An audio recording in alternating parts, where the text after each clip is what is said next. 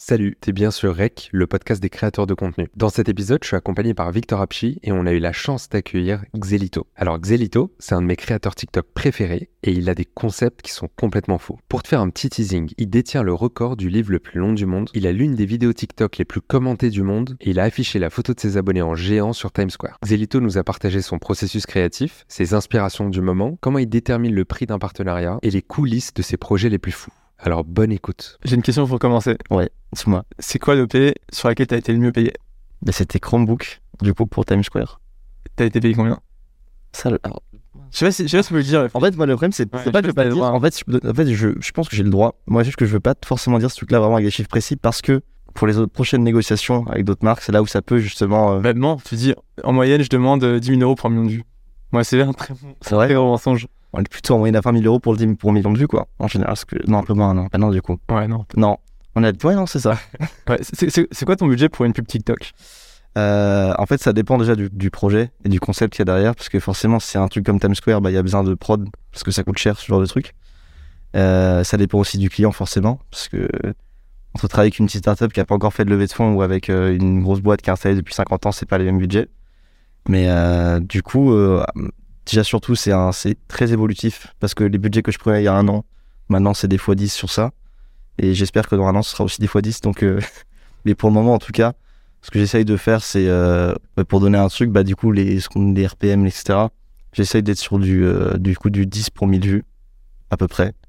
Donc en gros, pour euh, une garantie de 2 millions de vues, on va essayer d'être sur du 20 000, etc. Et ça dépend encore une fois du projet, de ce qu'il y a derrière. S'il y a besoin de moyens à mettre dans la vidéo, de la marque, du... s'il y a d'autres personnes avec moi, etc. Ah, t'inquiète, tu as coupé. Hein. C'est genre la question 20 000 euros. C'est ça, c'est c'est juste C'est tout. 20 000 balles. 20 000 euros les 30 secondes. C'est ça. Non, les 5 secondes intégrées, Ouais. mais minutes, bien sûr. J'ai une autre question. C'est quoi, euh, c'était quoi ta plus grosse dépense pour une vidéo? Enfin, c'était quoi ton plus gros budget pour une vidéo? Bah, je pense que c'était Times Square. T'as payé combien? Euh, alors l'écran, ça a été, euh, ça a été compliqué parce qu'au début, euh, quand j'avais regardé, en fait, cette idée-là, je l'ai eu il y a un an. Euh, et je m'étais dit, quand j'ai cette idée-là, je m'étais dit, bah jamais je le ferai parce que forcément, ça coûte beaucoup trop cher. Enfin, louer Times Square, ah bon, ça me paraissait un peu ambitieux. Et au final, euh, quand Google, du coup, sont venus, ils m'ont dit, on va faire un truc avec toi, je me suis dit, bon, là, il y aura du budget parce que c'est Google, forcément. Et, euh, et j'avais regardé à ce moment-là, donc deux mois avant de faire l'OP, en fait, on pouvait louer des créneaux de 15 secondes. 15 secondes sur Times Square. Alors sur l'écran, vraiment le principal, c'était. on ne pouvait pas louer 30 secondes. On ne pouvait pas louer 15 secondes, c'était vraiment plusieurs minutes à chaque fois. Mais sur l'écran du Nasdaq, du coup, qui était en plus plus grand, euh, à la base, c'était les 15 secondes, c'était un truc comme 1000 euros. Et en fait, je m'étais dit, bon, bah ça va, ça va de ouf. Ouais, Sauf que Tellement d'avaler tellement... là où il y a eu un gros problème, c'est que euh, au moment où j'avais fait la première vidéo pour annoncer le projet, donc là, plus retour en arrière, le projet est annoncé, tout le monde attend ça. euh, je revais sur le- la plateforme par laquelle je passais pour faire ça. Inflation. Et en fait, euh, inflation déjà d'une, mais aussi euh, faillite de la SVB. Ce qui fait que euh, y a eu tout un, amas de, de, problèmes qui ont fait que le minimum de slots, tu pouvais prendre 15 secondes, mais il fallait prendre au minimum 1250 fois 15 secondes. Et là, on arrivait sur 35 000 euros. Sauf que moi, à ce moment-là, j'étais, j'avais déjà booké des billets d'avion. Et le concept, de toute façon, je devais le faire parce que j'étais engagé auprès de ma communauté aussi, bah, du coup, de Google forcément, et Chromebook, donc je pouvais pas faire n'importe quoi. Euh, et donc j'ai réussi à négocier, euh, on a réussi à, à avoir un roadblock de 5 minutes complet, donc d'affilée, ce qui au final était mieux pour ma vidéo parce que je pouvais caler beaucoup plus de photos. Et ça a coûté, euh, ça devait être 11 500 je crois, dollars. Donc un peu plus de 10 000 euros. Et à côté, t'as dû euh, payer pour scraper les commentaires. À côté, alors ouais, pareil, pour récupérer des commentaires, parce que aussi un truc, que beaucoup de gens ont cru, se sont dit, bah non, il va juste prendre des photos random sur internet. Non, non, justement, je me suis embêté aller, euh. C'est une boîte avec qui j'avais bossé pour le livre le plus long du monde que j'avais fait. Je te vois une série de vidéos pareil où je devais récupérer des commentaires, je devais scraper des commentaires. Et, euh, eux, du coup, c'est la seule boîte, les seules personnes que j'ai vues en France et même à l'étranger qui savent le faire, qui savaient encore le faire actuellement. Il y avait d'autres gens qui savaient le faire il y a 3-4 ans, j'avais vu sur des forums un peu shady et tout, des gens qui arrivaient à le faire. Et là, plus personne ne savait le faire. Donc j'avais fait un appel en story du coup il y a, il y a 3-4 mois pour le truc du, du livre. J'étais tombé sur un abonné qui lui bossait dans une boîte qui s'appelle Ingenome, qui est une boîte belge, qui sont justement, qui font des projets comme ça, ingénierie euh, informatique pour euh, n'importe qui. Dès que t'as un projet un peu con comme ça, ils s'en occupent. Et du coup ça, euh, pour scraper les... du coup on- là on avait 1,3 million de commentaires. Je crois que ça nous a coûté un truc comme 3000 ou 3500. Et après, bah, tu rajoutes du coup pour le projet les billets d'avion, le temps sur place, l'hôtel, tout ça. En vrai, du coup, le projet, il m'a peut-être coûté entre, entre 15, un petit, un gros 15 000, je pense. Entre 15 et 20 000. Pour 4 vidéos. Pour trois vidéos. Trois vidéos. Ouais, donc dans tous les cas, là-dessus, vous inquiétez pas. Je suis très bénéfice là-dessus. Je suis en bénéfice. Il n'y a pas de problème. je suis très bénéfice. Non, euh, là-dessus, euh, en fait, c'est aussi ça. J'essaye toujours quand même de. À part, bon, là, j'ai aussi des idées de, de projets pour. euh, je pense plutôt l'année prochaine, parce que je suis vraiment ambitieux, où là, je sais que je pourrais jamais dégager de bénéfices de ça, mais des projets qu'il faut vraiment kiffer. Mais je me dis quand même, euh, bah, le but, c'est quand même de vivre aussi un petit peu.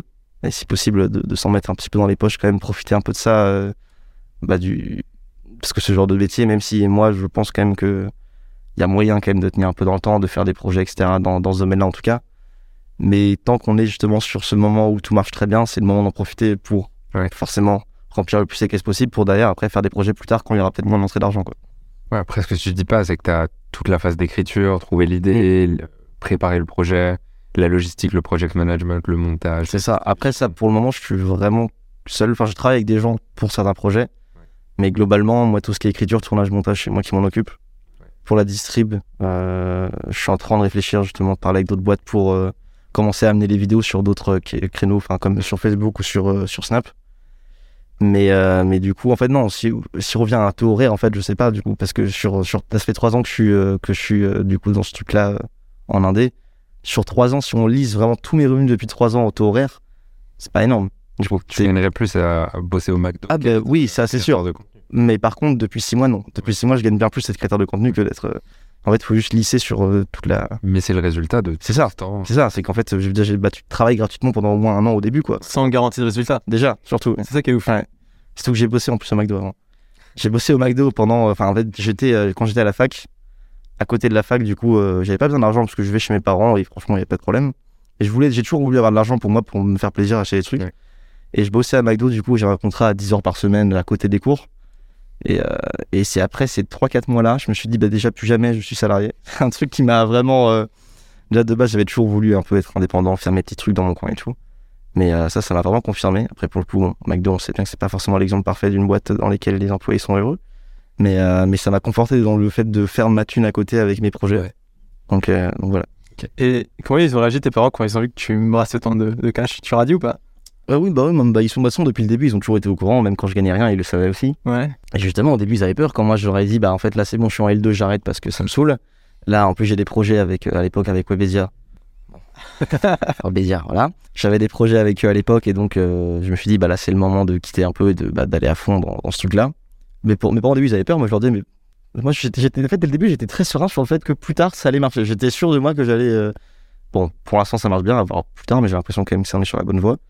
Et euh, non, du coup, ils ont toujours été assez. euh, Ils ont toujours dit, bah, fais attention, et ils m'ont toujours soutenu. Alors que mes deux parents sont profs, enfin, ils sont enseignants euh, à la fa- en fac, en faculté à l'université. Donc les deux, ils ont justement un parcours hyper scolaire, ils sont fonctionnaires, etc. Tu vois, donc c'est vraiment la sécurité au max quand même. Et euh, donc ils ont jamais, ils ont, ils m'ont jamais dit non, etc. Ils m'ont toujours encouragé, ils m'ont juste toujours dit fais gaffe. Et là, dernièrement, depuis qu'il y a des contrats, ils, euh, bah, ouais, quand même. c'est vrai que ça, ça marche bien. Ouais, C'était une bonne idée. Ouais, c'est ouf pour eux, genre, je sais Mm. pas s'ils comprennent trop. Franchement, en vrai, bah, ils suivent quand même. En fait, allez, ils ont jamais été très réseaux parce que bon, c'est quand même des, des, des bons darons quand même, tu vois, de 50, euh, 55 ans. Mais, euh, mais par contre, du coup, depuis que moi je suis sur TikTok et Insta, ils ont installé quand même l'application et des fois, moi, je, quand, quand je retourne à Rennes chez mes parents, je, je vois mon père qui est en train de, en train de regarder ce TikTok. Ça me fait toujours marrer, ouais. C'est pas un peu cringe quand tu t'entends ta voix et tout, que ton père regarde. Moi, ça me cringe de ouf. Alors, ça me cringeait plus quand c'était justement des sketchs. Ouais. Euh, pourtant, j'étais très fier de ces vidéos-là. Mais euh, c'était quand même très spécial à regarder quand c'est toi qui l'as fait, tu vois. Alors que maintenant, mes concepts, enfin mes vidéos que je fais actuellement, j'ai beaucoup moins de mal à même à les montrer à les gens, de dire tiens, t'en penses quoi, etc. Parce que je sais, je sais pas, je trouve il y, a- il y a une vibe quand même très différente. C'est juste vu que le concept c'est de faire un truc vraiment assez stylé, je sais qu'en tous les cas, personne sera en mode ah, c'est c'est marrant, tu vois. Ouais. Alors qu'avant, vu que c'était vraiment de- des sketchs, donc de l'humour pur et dur, si la personne rigole pas, là, là t'as ce petit truc. Bon, Gênant. c'était pas, voilà, c'était pas fou, quoi. On est parti direct dans le vif du sujet, Ouais. mais il y a une partie de nos auditeurs qui ne te connaît pas. Mhm. Est-ce que tu peux te présenter Déjà, je dirais prénom euh, Xelito, nom de famille Belek. C'est ce qu'on ce qu'on dit sur les réseaux. Non, de base, moi, je m'appelle Alex. Et euh, d'ailleurs, ce nom Xelito, il vient. En fait, c'était à l'époque. euh, J'avais créé un compte Insta, mais pour vraiment un compte très très pris avec juste mes 10 potes avec qui je suis tout le temps où je fais des conneries, quoi. Et ce compte-là, je l'avais appelé Xelito parce que Alex, à l'envers, c'est Xela. Et Ito, parce que, bon, un petit côté un peu sympa, quoi, festif. Et Belek, parce que justement, il, le Xelito, c'était déjà pris, donc fallait rajouter un truc. Je dis, bon, je sais pas, Belek, allez, vas-y, très bien, tu vois, on rajoute. Et euh, du coup, le compte est né comme ça. Et c'était vraiment un compte. Bah, c'était un compte très privé, tu vois. et C'était un compte vraiment en statut privé avec mes potes et tout. Et, euh, et pendant le confinement, on se faisait chier, donc on s'appelait forcément comme tout le monde, on faisait des hein. Et puis il y a un de mes potes qui dit ah, TikTok, c'est marrant, j'ai installé et tout. On était arrête. Arrête avec tes conneries, hein, TikTok. Tu sais, on avait tous cette idée-là de, à l'époque, quand ils spammaient sur YouTube des pubs et c'était vraiment l'application la plus cringe du monde. Donc moi, j'étais pas forcément ouvert à installer, mais on l'a quand même installé pour le fun. Et du coup, j'ai créé mon compte comme ça, qui de base, euh, c'était un compte, j'étais avec mes potes, comme ça, je m'amusais. Et en fait, j'ai fait une, deux vidéos. Ça a très vite pris quand même. Je pense que c'était au bout de deux ou trois vidéos où j'ai une qui a vraiment, vraiment pris beaucoup. Au début, je fais, ah, c'est que c'est pas mal, on peut s'amuser. Et du coup, pendant tout le confinement, c'était un peu ça, de m'amuser à, eh ben, à faire des vidéos. En fait, tous les jours. Vu que je, me fixais un objectif de dire, bah, tiens, chaque jour, je fais une vidéo, trouver un thème marrant et faire un sketch là-dessus. Et après, bah, de fil en aiguille, ça a donné ça, quoi. Et euh, t'as parlé de Times Square. Mm. Donc là, t'es passé d'une vidéo où tu te prends une carotte dans le huc Ouais, c'est un peu ça, ouais. à. euh, T'as fait, des- Vidéo. t'as fait cette recherche, t'es remonté, t'es remonté loin. hein. c'est que je, je suis remonté très loin. le, je scroll TikTok, j'a- j'arrivais jamais à la fin. Ah ouais, bah, il y, a il y a une période où j'ai vraiment posté, je t'ai dit, j'étais à 10 ou 15 vidéos par jour, donc ouais, t'as dû bien remonter, ouais. Incroyable. Mais j'ai l'impression que la carotte, c'est la première vidéo. C'est la première. C'est la toute première, ouais. Ok. Et alors, est-ce que tu sais quel jour on est aujourd'hui? On est le 6 avril. Je crois 6 ou 7. 6 ou 7 avril. Et est-ce que tu sais que la vidéo de la carotte a bientôt 3 ans? Oui. Ouais, parce que c'était euh, ouais, c'était pendant le confinement, donc ouais. Ouais. C'est ça. Incroyable. Incroyable. Enfin, t'es les 3 ans du compte, euh, Est-ce que tu as prévu une grosse stuff pas du tout. Ah. J'avais oublié que c'était euh, du coup euh, bientôt. Pas une vidéo euh, anniversaire où tu parles de la carotte ça serait Ouais, faudrait que je fasse ça, j'avoue, ça peut être marrant. sur ton compte spam. Ouais, parler de la première, euh, première vidéo. Comme quoi on revient de loin parfois quand même. Et ce qui est drôle, j'ai vu aussi que tu as des abonnés qui vont jusqu'à tes premières vidéos et qui commentent. Ouais. C'est trop drôle. Ça, j'ai bah, même des coups dernièrement, j'ai remarqué aussi TikTok pousse beaucoup plus les anciennes vidéos. Alors peut-être pas celle de 3 ans, je pensais plus parce que les gens s'amusent à remonter pour voir la première. Mais, mais par contre, dernièrement, j'ai, moi j'ai beaucoup de mes vidéos qui datent d'il y a 6 mois, qui prennent d'un coup un million de vues en une semaine. Quoi. Ah ouais Ouais, sur les vidéos longues par contre, que sur les autres plus longues. Ah, Donc ils veulent faire un peu des YouTube, ce qui est très bien, parce que du coup ça nous fait des revenus tous les mois sans rien faire, c'est quand même un peu, un peu cracher dessus. Donc euh, ouais, bah, pour ça, ouais, c'est... les anciennes vidéos continuent de marcher un peu quand même. Et raconte euh, en quelques mots l'évolution de ton compte. Donc, tu as commencé avec des vidéos un peu drôles où euh, tu prenais des, Mm. coins de pas, des coins de meubles euh, et où euh, tu faisais des blagues un peu avec tes potes et tout. Raconte l'évolution. À la base, du coup, moi j'avais commencé en faisant juste des sketchs. Euh, C'était des sketchs va, de 10-15 secondes hyper rythmiques, qui allaient très vite, avec une fois sur deux une blague qui parlait de cul ou de caca, parce que ça me faisait beaucoup rire, et ça me fait encore rire maintenant, mais c'est plus ce que je fais. Et en fait, du coup, tous ces sketchs-là, j'avais créé un peu d'un espèce d'univers où il y avait toujours deux, trois personnages qui revenaient très souvent. Chacun avait leur filtre spécifique, etc. Et il y avait toujours un filtre de voix qui déformait et tout. Et ce truc-là, à la base, moi, c'était d'une parce que pour me protéger, parce que je- moi, j'ai jamais été très réseaux sociaux, même de base, même encore maintenant. Je poste jamais de story, je fais rien parce que je suis pas réseau, moi, en fait. J'aime bien juste produire des trucs, mais je suis pas du tout réseaux sociaux. Et du coup, je voulais pas, je voulais pas qu'on me reconnaisse, je voulais faire un truc dans mon coin, ça me faisait marrer, même euh, mes potes de fac. Euh, mais il y avait tous mes potes, évidemment, euh, du collège, étaient au courant parce que c'est avec eux que j'ai monté ce compte-là. Mais par contre, à la fac, personne n'était au courant, tu vois. Parce que je pas, je voulais pas forcément euh, montrer ça. Et du coup, j'ai fait ça pendant un an, un an et quelques. Euh, donc au début, euh, ouais, pendant le confinement, j'en postais une par jour bah, pour, pour m'amuser et tout. Euh, ensuite, l'été, j'ai un peu arrêté. Pareil, la reprise de la fac, j'ai un peu arrêté. Et au bout d'un moment, je me suis dit, mais en fait, euh, il y avait quand même un truc à jouer. J'en postais une quand même de temps en temps, toutes les deux, trois semaines, mais c'était beaucoup moins régulier. Et après, j'ai pété un câble, je me suis dit, bah, j'en refais une par jour. Et pendant un an, j'ai refait un sketch par jour. Sur Insta, ça a vraiment explosé à ce moment-là. Parce que sur Insta, il y avait peu de TikTokers qui étaient encore dessus. Je me rappelle à l'époque, en 2-3 mois, j'avais pris peut-être 200 000 abonnés quasiment, ce qui était énorme. Enfin, pour, pour Insta, surtout à l'époque, euh, ça m'avait rendu fou, quoi. Et en plus, à ce moment-là, j'avais été contacté par euh, Facebook directement pour avoir un partenaire manager Insta. Je me suis dit, bah ça y est, c'est bon. En fait, pas du tout. À ce moment-là, je faisais absolument aucune thune et, j'étais chez mes parents. Donc, bon. Et euh, donc, j'ai fait ça pendant assez longtemps, pendant du coup un an, un an et demi, je pense. Ces sketchs-là. Et au bout d'un an, ça m'a saoulé pour deux raisons. Déjà, d'une, parce que bah, se cacher derrière ces personnages. En fait, moi, la fiction, ça m'intéressait plus. De purement fictionnel, en tout cas. D'être juste caché derrière des personnages et d'avoir des trucs vraiment très euh, joués. Ça, ça me, ça me saoulait. Je voulais un peu parler de ce que je faisais, de mes. J'avais toujours eu des envies un peu connes de faire des conneries et tout. Donc, euh, je voulais faire ça. Et donc, euh, la transition était très dure en plus parce qu'il fallait, fallait quand même d'un coup arrêter de se cacher derrière tout ça et tout et aller vraiment de moi sur devant de la scène plutôt qu'un personnage qui était. J'étais vraiment loin derrière, quoi. Et la deuxième raison, c'était bah, la thune. Parce que, en fait, ce n'est pas monétisable de faire des sketchs qui parlent de cul et de caca. Euh, faut le savoir, les marques veulent pas s'associer à ça, ce qui est compréhensible. Avec du recul, je comprends totalement. À l'époque, je me disais, mais je comprends pas, je fais des stats de ouf, pourquoi ils veulent pas? Pour ça, c'est très serre, c'est plutôt, simple. Et du coup, ouais, ça a été un peu ça, et surtout, bah, même juste une envie de changement, parce que moi, je me suis toujours très vite ennuyé dans tout ce que je faisais. Depuis tout petit, j'ai toujours eu plein de projets, mais complètement, j'étais vraiment barré. Enfin, j'ai un truc où euh, j'ai toujours voulu faire plein de choses. Euh, par exemple, quand j'étais petit, j'ai eu une passion pour les oiseaux quand j'étais en, en école primaire, mais vraiment une, une- un, un problème obsessionnel. Où pendant deux ans, j'étudiais les oiseaux, j'ai tous les bouquins qui parlaient d'oiseaux, j'achetais des, des, des, des, des CD pour apprendre chaque chant de chaque oiseau, je connaissais tout sur les oiseaux. Ouais, le chant du merlot. Je- je- j'ai aucun souvenir. C'est ça le problème. C'est qu'en plus, c'est des informations qui. Bah non, j'ai quoi t'oublier, tu vois. Mais c'était quand j'étais en primaire. J'avais acheté des jumelles, un appareil photo, une caméra. Je voulais tout faire. Je voulais les oiseaux à fond. Et euh, après ça, j'ai euh, j'ai un peu arrêté en rentrant au collège. Bon, les oiseaux, c'était moins stylé d'en parler. Donc euh, forcément, j'ai j'ai un peu arrêté. Après, j'ai eu une passion. Pourquoi? J'ai eu une passion pour la magie. Ça, ça a duré aussi trois ans.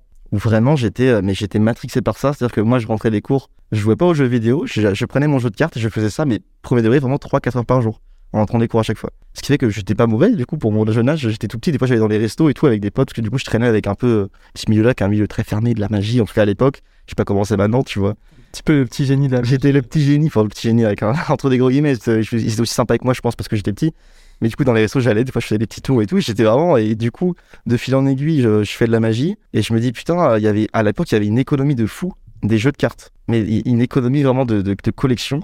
T'avais des jeux de cartes qui prenaient des valeurs, mais des jeux, des jeux à 1000 balles, tu vois. Moi, je me suis dit, mais il y a un marché de fou. J'avais, j'étais fou. J'avais vraiment, j'avais 12 ans, tu vois. Je me disais, attends, mais il y a moyen de faire un truc. Non, ouais, à ce moment-là, je devais avoir 12-13 ans, tu vois. J'étais vraiment au collège, euh, mi-collège.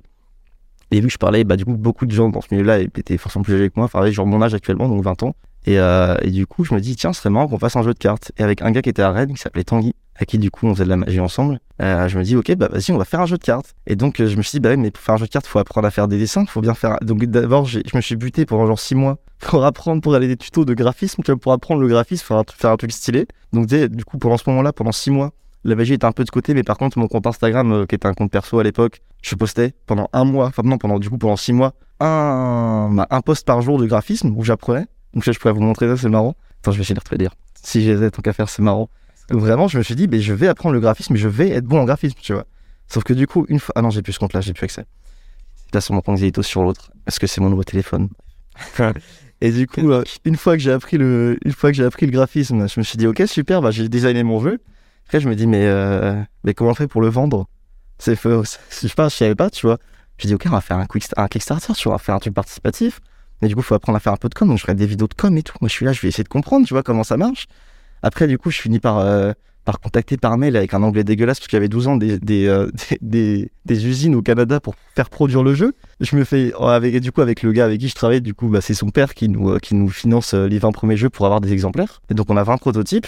Je me dis, on fait quoi? Et ben, on les envoie à tous les influenceurs magie de l'époque. Donc, on commence à lancer une campagne d'influence, tu vois. Et au final, à chaque fois, c'est le même problème que j'ai toujours eu, c'est-à-dire que une fois que tous les influenceurs magie avaient leur jeu, on dit bah on a plus qu'à lancer. On a- je suis allé déposer à l'INPI les designs, tu vois. On dit bah c'est bon, on a tout est prêt légalement, on a tout. Et moi je dis ouais, ça m'amuse plus, tu vois, j'ai plus envie. Genre euh, en fait c'est vraiment le chemin qui m'a amusé. Après je dis bah en fait non. J'ai aussi je pense peur que ça floppe parce que forcément ça allait sûrement flop, tu vois. Du coup bah j'avais fait ça, j'étais content. Donc ça c'était mes, mes, mes trois passions imbriquées dans la magie. Et après j'ai eu la passion cinéma où là pareil j'étais matrixé par le... Je voulais faire la vidéo de son depuis tout petit, j'ai toujours voulu faire des vidéos, faire YouTube et tout. Mais je me suis jamais dit, je vais aller sur YouTube, je vais faire des vidéos en ligne, c'est la honte, tu vois. Au début, euh, tu te dis, mais vu que ça marchera pas, c'est pas stylé. Ouais. Quand, quand ça marche, c'est stylé, mais quand ça marche pas, c'est la honte. Et du coup, je voulais faire une école de cinéma. Euh, au final, quand ils m'ont annoncé que c'était mis 10 000 balles par an, je me suis dit, euh, pour avoir un carnet d'adresse qui en plus est, est pas top, je me suis dit, ça vaut pas le coup. Et là, du coup, je suis allé en fac d'info. Et là, pareil, passionné d'info pendant, pendant, pendant deux ans. Et là, après TikTok a marché, là, je dis, bon, enfin, on a la, on a la sortie. euh, À quel moment t'as appris le montage? Ah, j'en ai toujours fait. La vidéo, ça a toujours été un truc. Bah, quand je faisais de la magie, je faisais de la vidéo parce que j'avais des vidéos, j'avais une chaîne YouTube où je faisais de la magie. La chaîne YouTube est introuvable. Essayez pas de la trouver, elle est introuvable. Tout est en privé. Xélito Magie. Mais euh, non, c'était Xela Magic. Ok. Je faisais des vidéos de magie et vraiment bien montées, mais je pourrais vous montrer après. C'était pour avec du recul, je dis putain, quand même pas mal. Et pareil, quand je, du coup, les oiseaux. Donc là, en primaire, du coup, mon père m'avait acheté une caméra, euh, enfin un appareil photo, et du coup, je filmais les oiseaux. Donc ouais, j'ai toujours fait du montage depuis la, depuis la sixième, quoi.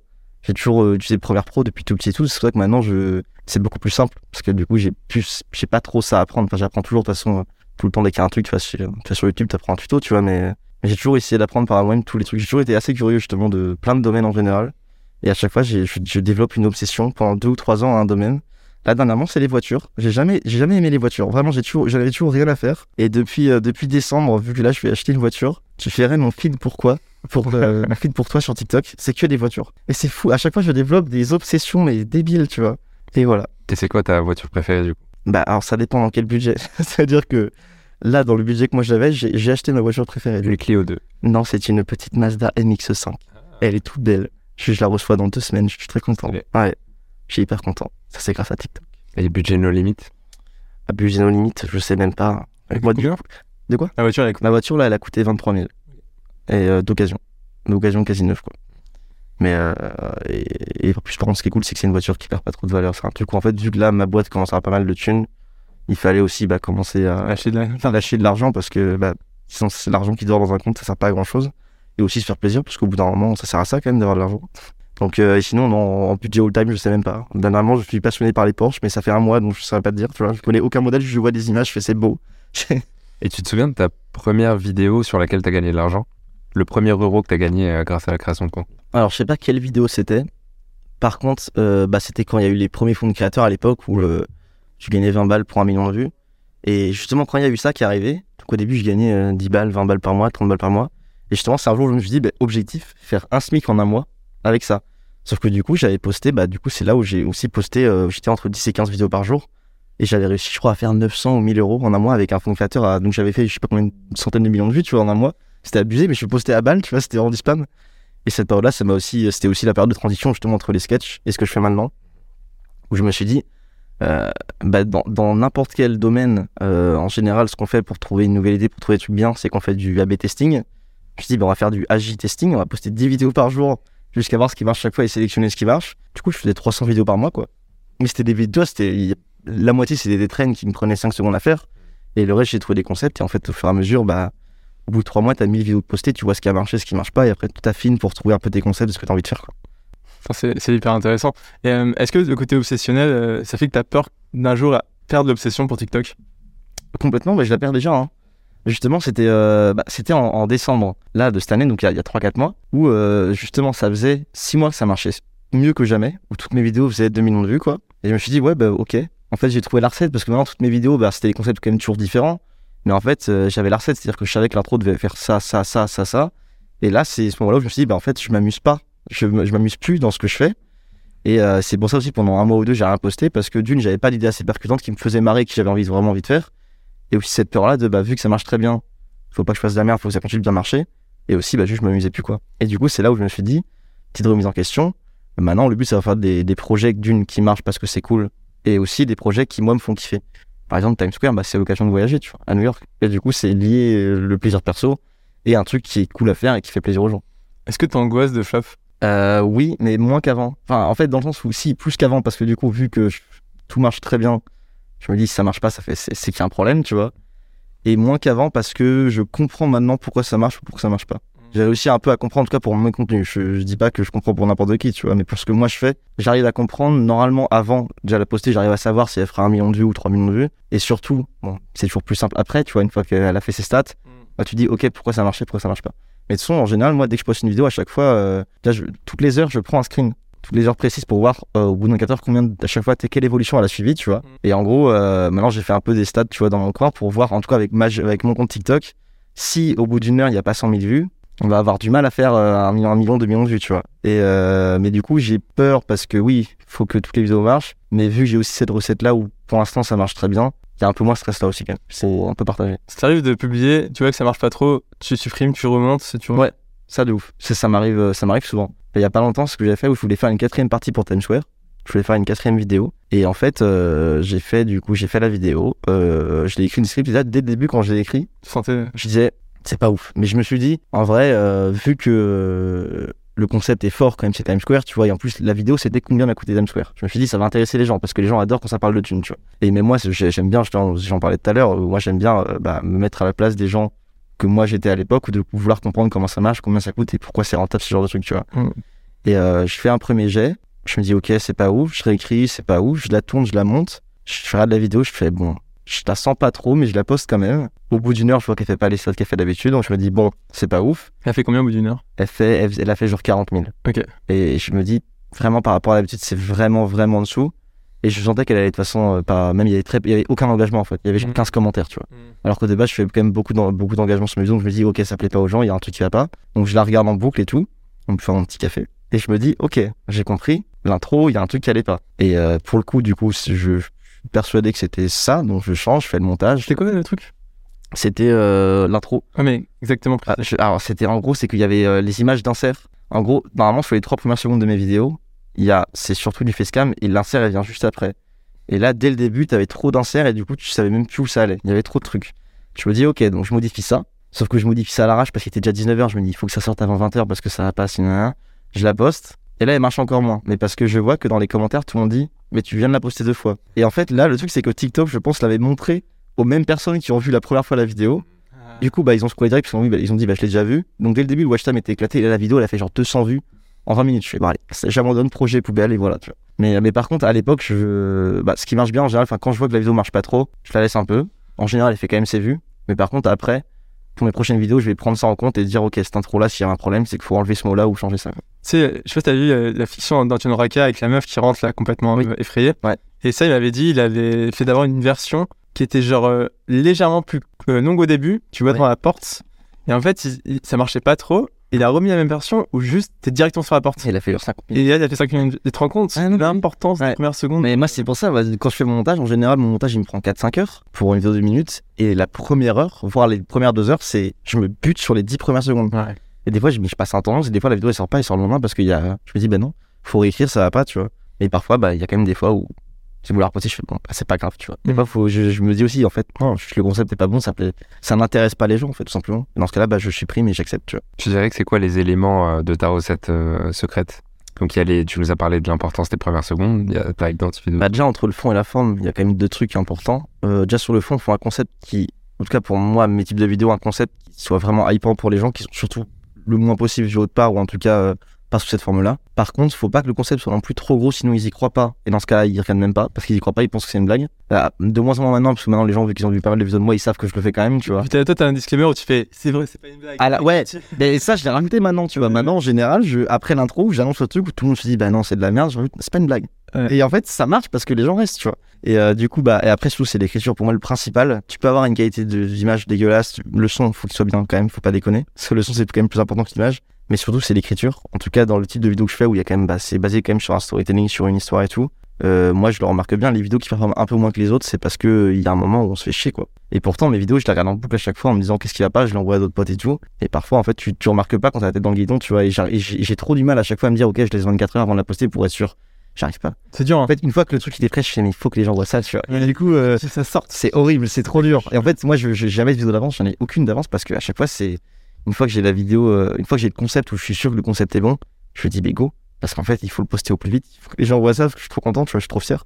Mais euh, sinon, après, sur la forme, bah maintenant, euh, ça, en fait, ça dépend vraiment de ce que tu fais aussi comme type de contenu, tu vois. Parce que moi, déjà, il y a un truc, c'est que dans mes vidéos, je pourrais jamais parler aussi vite dans la vraie vie. hein. Mais mes vidéos, en fait, chaque phrase est tournée une par une, et chaque phrase, je, dois la dire cinq fois, sinon je, ma langue fourche. C'est impossible de parler aussi vite, tu vois. Et parce qu'en fait, mes vidéos de base, j'avais calculé, j'avais essayé d'en faire une avec le même script, et je l'avais aussi lu normalement, comme si je parle là. La vidéo durait trois minutes. Je me suis dit, ben en fait, euh, le but, moi, c'est quand la personne, quand le viewer, tu vois, il arrive sur ma vidéo, c'est comme si je le chope à la gorge, tu vois, il peut pas partir. Ouais. En fait, vu que l'autre phrase, elle a déjà commencé, il a même pas le temps de processer celle d'avant, en fait. En fait, il reste parce que bon, bah, Ouais, tes phrases, elles se chevauchent un peu. c'est ça, complètement. ouais. Et en fait, la personne, elle est juste bloquée dedans. Et euh, ouais, c'est vraiment ça. hein. C'est agressif, tu vois. Mais en tout cas, c'est ce qui marche pour moi. Par contre, j'ai remarqué aussi un truc où dernièrement, j'ai un peu eu ce défaut-là, c'est que j'ai tendance à être de plus en plus agressif euh, au long de la vidéo. Et je remarque que c'est pas forcément bien parce que euh, ce que je faisais plus avant, c'est que l'intro était au, euh, agressive vraiment au possible, tu vois. Mais par contre, au bout d'un moment, je relâchais un peu la pression pour la retendre derrière. Et là, c'est dernièrement, j'ai fait deux trois trucs un peu trop crescendo d'affilée. Et, euh, et je remarque que ça plaît moins. Mais par contre, c'est aussi ça qui est cool, c'est que du coup, bah, tester plein de trucs et affiner à chaque fois, tu vois. Je pense qu'il marche, c'est l'évolution d'énergie. Ouais. Tu vois, Bah, le pacing, ouais, mais c'est parfois c'est dur, tu vois. Même il y a des vannes, je me dis, putain, c'est... quand j'écris, je dis, c'est une masterclass cette vanne. Je la tourne, et en la montant, je dis, bah ouais, c'est drôle, mais je peux pas la mettre parce que c'est ça, ça nique le rythme. Parce que la blague, elle est drôle que s'il y a une seconde de blanc derrière, sauf que si je mets une seconde de blanc, la blague, euh, enfin, les gens vont se barrer, quoi. Et c'est, trop dur, du coup, de, de trouver cet équilibre-là à chaque fois, euh, surtout les concepts que je fais, où de base, l'humour, elle a pas forcément sa place. Mais moi, ça me fait quand même marrer, parce que de base, j'ai commencé en faisant de l'humour, et moi, j'adore, j'adore rire, comme on dit. J'adore l'humour. J'adore l'humour. Et euh, je trouve ça plus. En plus, ça, ça, ça peut justement ajouter aussi au rythme de mettre des blagues, tu vois. Mais pareil, il faut savoir les doser. Et euh, pas en mettre trop, mais les mettre au bon endroit et pas trop longues et pas trop courtes, tu vois. Voilà. Peu comme ça. Tu disais au début, tu sais, tu mettais pas trop en scène et tout, face cam. Comment tu vis aujourd'hui euh, le fait d'être euh, reconnu? En vrai, j'aime pas.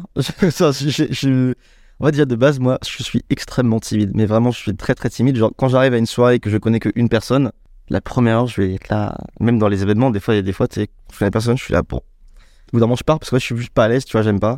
À part si on me tend la main, on me dit, tiens, regarde, faut que vous parliez. Là, je vais, tu vois, mais sinon, j'ai beaucoup de mal à aller voir les gens dès le début. Et du coup, que les gens aillent me voir dans la rue et que je connais pas des fois, j'aime pas trop. Mais en fait, d'un autre côté, ça dépend. Souvent, les gens sont quand même très sympas. Mais, euh, mais même en fait, j'aime pas trop être dérangé, tu vois. Quand je fais ma vie, j'aime pas. euh, tout après, je sors pas beaucoup, donc euh, quand je sors, surtout, bah, vu généralement on sort avec Satine tous les deux, donc du coup, il y a forcément un de nous. Si un de nous qui se fait reconnaître, l'autre se fait aussi reconnaître forcément, donc ça nous arrive tout le temps, tu vois, quand on sort. C'est pas du tout invisible. Je suis pas Squeezie, tu vois. Je veux dire que quand je sors, euh, on sort dans la rue euh, pendant trois heures euh, à Paris, on va se faire reconnaître deux, trois fois, tu vois. C'est pas, c'est pas du tout invisible. Mais pour autant, c'est pas. En fait, c'est juste que ça me met pas à l'aise. C'est juste ça. C'est pas que j'aime pas, parce que les gens sont trop cool et je comprends, moi, à leur place. Et des fois, ça m'arrive de croiser des gens, je fais, ah, putain. Et j'ose pas aller les voir, mais par contre, je comprends que les. Les gens C'est contents. c'est normal, tu vois. Ouais. Et c'est pour ça, là-dessus, suis toujours en mode, bah viens, on fera une photo et tout, mais moi, je suis pas. je- ça se voit, je pense, sur les photos à chaque fois, tu vois, je suis là. Je suis pas, je suis pas à l'aise. En plus, ce qui est terrible, c'est que les gens doivent s'imaginer que t'es ce gars surexcité et tout, et tombent sur toi, t'es trop chill et tout. C'est ça. C'est, euh, mais c'est un truc où. euh, En vrai, ouais, c'est aussi pour ça que TikTok, ça, dernièrement, j'ai eu cette remise en question là où je me disais, mais ça, j'adore créer des trucs. J'adore écrire, j'adore faire des, trucs qui plaisent aux gens, j'adore comprendre pourquoi les gens aiment tel truc et pourquoi c'est bien écrit. Mais le, le fait d'être sur le devant de la scène, j'aime bien parce que c'est agréable pour l'ego, mais c'est pas forcément ce que je veux faire au très long terme. Euh, dans, dans 5 ans, je me vois encore un peu là-dedans, mais j'aimerais bien au fur et à mesure commencer justement à développer d'autres trucs à côté et mettre au service justement ces, ces skills-là que j'ai d'écriture enfin, dans mes vidéos, les mettre au profit d'autres gens ou de marques, etc. Tu vois. Mec, aujourd'hui, tu pourrais tellement écrire pour Squeezie ou n'importe quel gros youtubeur avec tes stats. Franchement, tu fais un, tu lis pour ça avec. Mais en fait, c'est pas du tout les mêmes. euh, C'est, c'est, là, pour le coup, c'est même pas les mêmes concepts, tu vois. Ouais. En fait, moi, mon site d'écriture, il s'adapte beaucoup, mais je compte pas trop. Il y en a pas trop en France qui font ce genre de trucs. En, en Angleterre, il y en a beaucoup. Euh, aux États-Unis, il y en a même des trucs à la Ryan Tran, tu vois. C'est typiquement un peu le genre de truc que je fais. Ouais. À part dernièrement avec Stanford, ouais, c'est vraiment encore un truc un peu plus gros, tu vois. Mais de base, genre Mancat, Mm. c'est un truc, c'est purement euh, anglais, tu vois. Comme Mm. truc. Moi, c'est le genre de vidéo que j'adore, le- que j'aime le plus. Et en France, moi, il y en a pas trop sur YouTube. Je trouve ça dommage. Et je m'étais dit, bah, il faut que je sois le premier à le faire en France sur YouTube. Ben, autant le faire sur TikTok, tu vois. T'as bien raison. Donc c'est pour ça que je suis sur TikTok. Mais du coup, non, moi j'aimerais bien euh, commencer à écrire pour d'autres gens, surtout pour d'autres marques. J'aimerais bien. Parce qu'en fait, c'est D'autres marques? Pour des marques en général. Ah ouais. Parce que quand je vois justement euh, bah, sur TikTok, je, je scrolle pas beaucoup. Je suis vraiment pas, pas un gros consommateur de TikTok. Mais par contre, euh, quand je tombe sur euh, la plupart des marques, ça, ça me rend- ça me rend triste parce que, et même, j'ai j'ai déjà bouffé plusieurs fois avec justement des, des boîtes avec qui j'ai travaillé. Et tu vois, à chaque fois, ils sont deux, deux petits jeunes qui sont avec eux et qui sont qui s'occupent de la com, tu vois. Mais à part être jeunes, ils ont aucun rapport avec les réseaux. Et en fait, c'est, tu tu te dis, mais c'est con, vous engagez deux types à plein temps qui en vrai n'y connaissent rien. Ouais. Fait une école de com, d'accord. Là, C'est pas les réseaux, tu vois. Il y a que des gens qui sont vraiment dans le métier qui pourront t'apprendre ça. Et j'aimerais beaucoup, moi, justement, faire ça, développer ça un peu cette année, euh, avoir des clients, euh, bah, essayer de donner un peu l'expertise que je pense avoir euh, pour développer des marques comme ça. Faire des formations, ouais. Mm. Mais ça, moi, ça me cringe de ouf, tu sais, quand t'es avec des marques et tout, et qui disent Ah, mais ce machin qui s'occupe de la com, va lui parler. Et c'est trop gênant parce que tu sens que la personne, c'est, elle est incompétente de. Mais des fois, mais en fait, c'est juste des, oui, des jeunes qui ont fait une école de com, mais sauf que bah, c'est pas ça, tu vois. C'est, enfin, la création sur Internet, c'est un truc, mais moi, j'y comprends encore rien, tu C'est vois. une compétence. C'est une C'est compétence. pas t'es jeune, t'as TikTok, C'est ça. sais créer sur TikTok. Et en fait, c'est pas du tout, tu vois. Et ça, Ouais. ça se voit d'ailleurs, parce que, enfin, on le voit bien sur TikTok en général, tu vois. C'est un truc où, euh, surtout, faut, faut, faut, se, faut aussi être curieux de regarder beaucoup de choses, tu vois, et euh, essayer de comprendre. Moi, c'est ce que je fais, même il y a pas mal de gens euh, que je vois sur TikTok que j'aime, j'aime- genre, j'apprécie pas forcément leur contenu, mais je regarde quand même parce que je me dis, les mecs font les stats de fou, c'est un truc, tu vois. Et j'essaie de comprendre pourquoi ça marche, même si moi, c'est pas un truc qui me, c'est forcément les contenus qui m'attirent, je veux quand même comprendre et essayer de. Là, je me dis, bah, bravo à eux, tu vois, parce que même si c'est pas un truc qui me plaît moi, il y a une cible de fou pour ça. Et c'est pas pour rien, c'est aussi parce qu'ils ont trouvé la bonne manière de l'écrire et la bonne manière de le raconter, tu vois. Et tu- j'ai l'impression que tu t'inspires pas mal du TikTok anglophone. Surtout euh, YouTube anglophone. Ok. Parce que, ouais, c'est TikTok, je... en fait, moi, dans mes, dans mes pour toi, j'ai vraiment que des mèmes, euh, mais des, genre des, des chiens en 144p avec des, des bruits de tôle euh, en basse boosted. Donc, euh, donc j'ai pas grand chose. Mais euh, moi, c'est surtout, bah, en Angleterre, t'as Max Foch, aux États-Unis, t'as Ryan Tran. Il y a, en fait, il y en a vraiment beaucoup. Tout, en fait, tous les youtubeurs un peu euh, storytelling qui font pas juste du fit and fun, mais où tu sens que les vidéos, il y a un, ils ont, ils ont voulu aller d'un point A à un point B, mais en, en, en, en allant sur l'écriture à fond, tu vois. Ça, me fait trop kiffer. C'est des contenus où je me dis, quand je les regarde, je me dis, c'est vraiment une bonne vidéo. C'est pas juste, ah, je me suis marré. Je me dis, ah ouais, les mecs sont chauds, tu vois. Ils ont réussi à me tenir sur 20 minutes sur un truc, un concept qui est ton show de base, j'en ai rien à foutre, tu vois. Et c'est ça, moi, qui m'inspire le plus. euh. Et en TikTok anglophone, euh, j'en ai deux, trois que je regarde, mais je ne plus les noms. Mais euh, ouais, en fait, c'est vraiment, je prends de partout, j'essaye de, de faire des mix euh, de concepts et de trucs euh, qui sortent des fois de nulle part. Où je me dis, en fait, il y a une idée, tu vois, je voulais faire un livre. Je voulais faire un livre, je me suis dit, ben ouais, mais j'ai pas envie de faire un bouquin, un, bouquin, tu vois, si c'est moi qui le fais, que ce soit une connerie. Et après, j'avais vu la vidéo de Max Foch, qui lui avait fait, euh, son but c'était de devenir best-seller Amazon. Et en fait, c'est très simple, il suffit d'avoir 20 potes à toi qui achètent ton livre, la première heure était best-seller Amazon pendant une heure, donc c'est cool. Moi, je me suis dit, ok, j'aimerais bien faire un truc comme ça, mais il faut aller plus loin. Je me suis dit, ok, je voulais battre un record du monde la dernière fois. J'avais fait le truc du sandwich, bon, qui était un faux record du monde, du coup, mais, mais j'ai quand même fait pour de vrai, mais c'est pas un record du monde. Et euh, je me suis dit, ok, on peut essayer de cumuler ça, donc faire un record du monde, un livre. Je me suis dit, après, il faut trouver le moyen que les, la communauté soit tellement engagée dans le projet que même si c'est de la merde, ça les ferait marrer d'aller voir le livre, tu vois. Je me suis dit, mais en fait, il faut récupérer les commentaires et en fait que tout le monde participe au truc, quoi. Donc ça, je vois, c'est des constructions de plein de trucs différents qui se mettent ensemble et j'arrive à avoir un concept, euh, mais c'est pour ça que je poste pas beaucoup du coup. Parce que, parce que j'arrive pas à trouver des trucs qui me convainquent assez moi pour les mettre sur le devant de la scène. T'as besoin d'être déter par l'idée Ouais. pour pouvoir la Si réaliser. l'idée vraiment me chauffe pas de fou et que je vois pas un potentiel de ouf, euh, je le fais pas. Mais ce qui est con parce que du coup, je m'ennuie. Je m'ennuie pas mal. C'est un peu ça le truc. Mais il faut trouver le juste milieu quoi. Tu peux nous raconter le livre euh, de A à Z, comment tu l'as fait? Le, le truc du livre le plus long du monde. Ouais.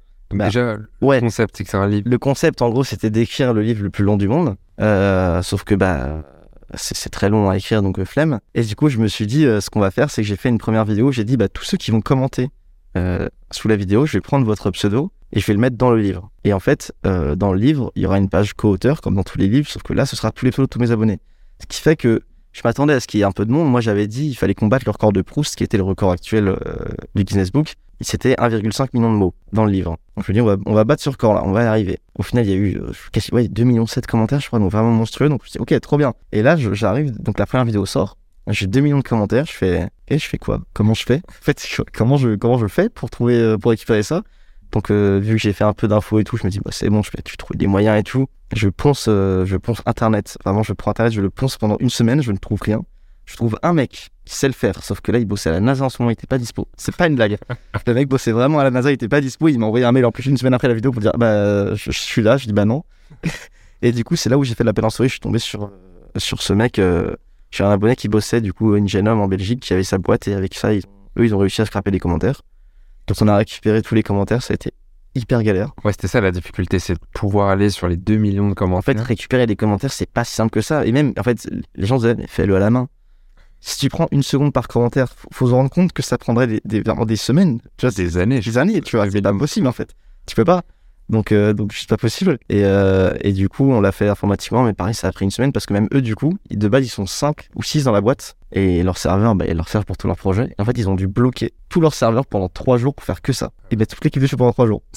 mais pour le coup, ils étaient hyper sympas en plus. Du coup, vu qu'après, je n'ai pas dans la vidéo et tout, on s'est arrangé et tout. euh, j'avais juste j'avais pas payé beaucoup parce que du coup, je leur avais fait une petite pub et tout. Et une fois qu'on avait des commentaires, il fallait faire le livre. Euh, là, pareil, je me dis, bah, comment faire? Donc, je finis par tomber sur des, tutos euh, de mecs, euh, de mecs horribles sur YouTube là, qui font des formations à Creuse pour euh, vendre des bouquins de merde à prix d'or. Et moi, je me dis, bah, c'est pas grave, au moins ils savent faire. Donc, je regarde comment ils ont fait. Et en fait, c'est hyper simple. Tu vas sur Amazon KDP et tu, tu mets ton texte et tu fais ton ebook, quoi. Donc, euh, je, le, je, le, je le mets en ligne. Au début, ça marche pas parce que bah, c'est beaucoup trop lourd. On réussit à trouver des glitches en réduisant un peu les tailles, enfin des polices et tout, c'était galère. On finit par le poster et je me dis, ok, donc là, il est en format euh, Kindle, quoi, en format ebook. Maintenant, le but, ça va être de le faire en format physique parce que c'est beaucoup plus drôle, tu vois. Donc, j'envoie la demande à, Amazon. Au bout d'une semaine, ils me disent, bah non, ah non, euh, 30 000 pages, en fait, on peut pas le faire. Je me dis, mais comment ça se fait? Et, et je calcule, du coup, la taille que ferait le bouquin, en fait, il serait plus haut que moi. Donc, forcément, non, tu vois.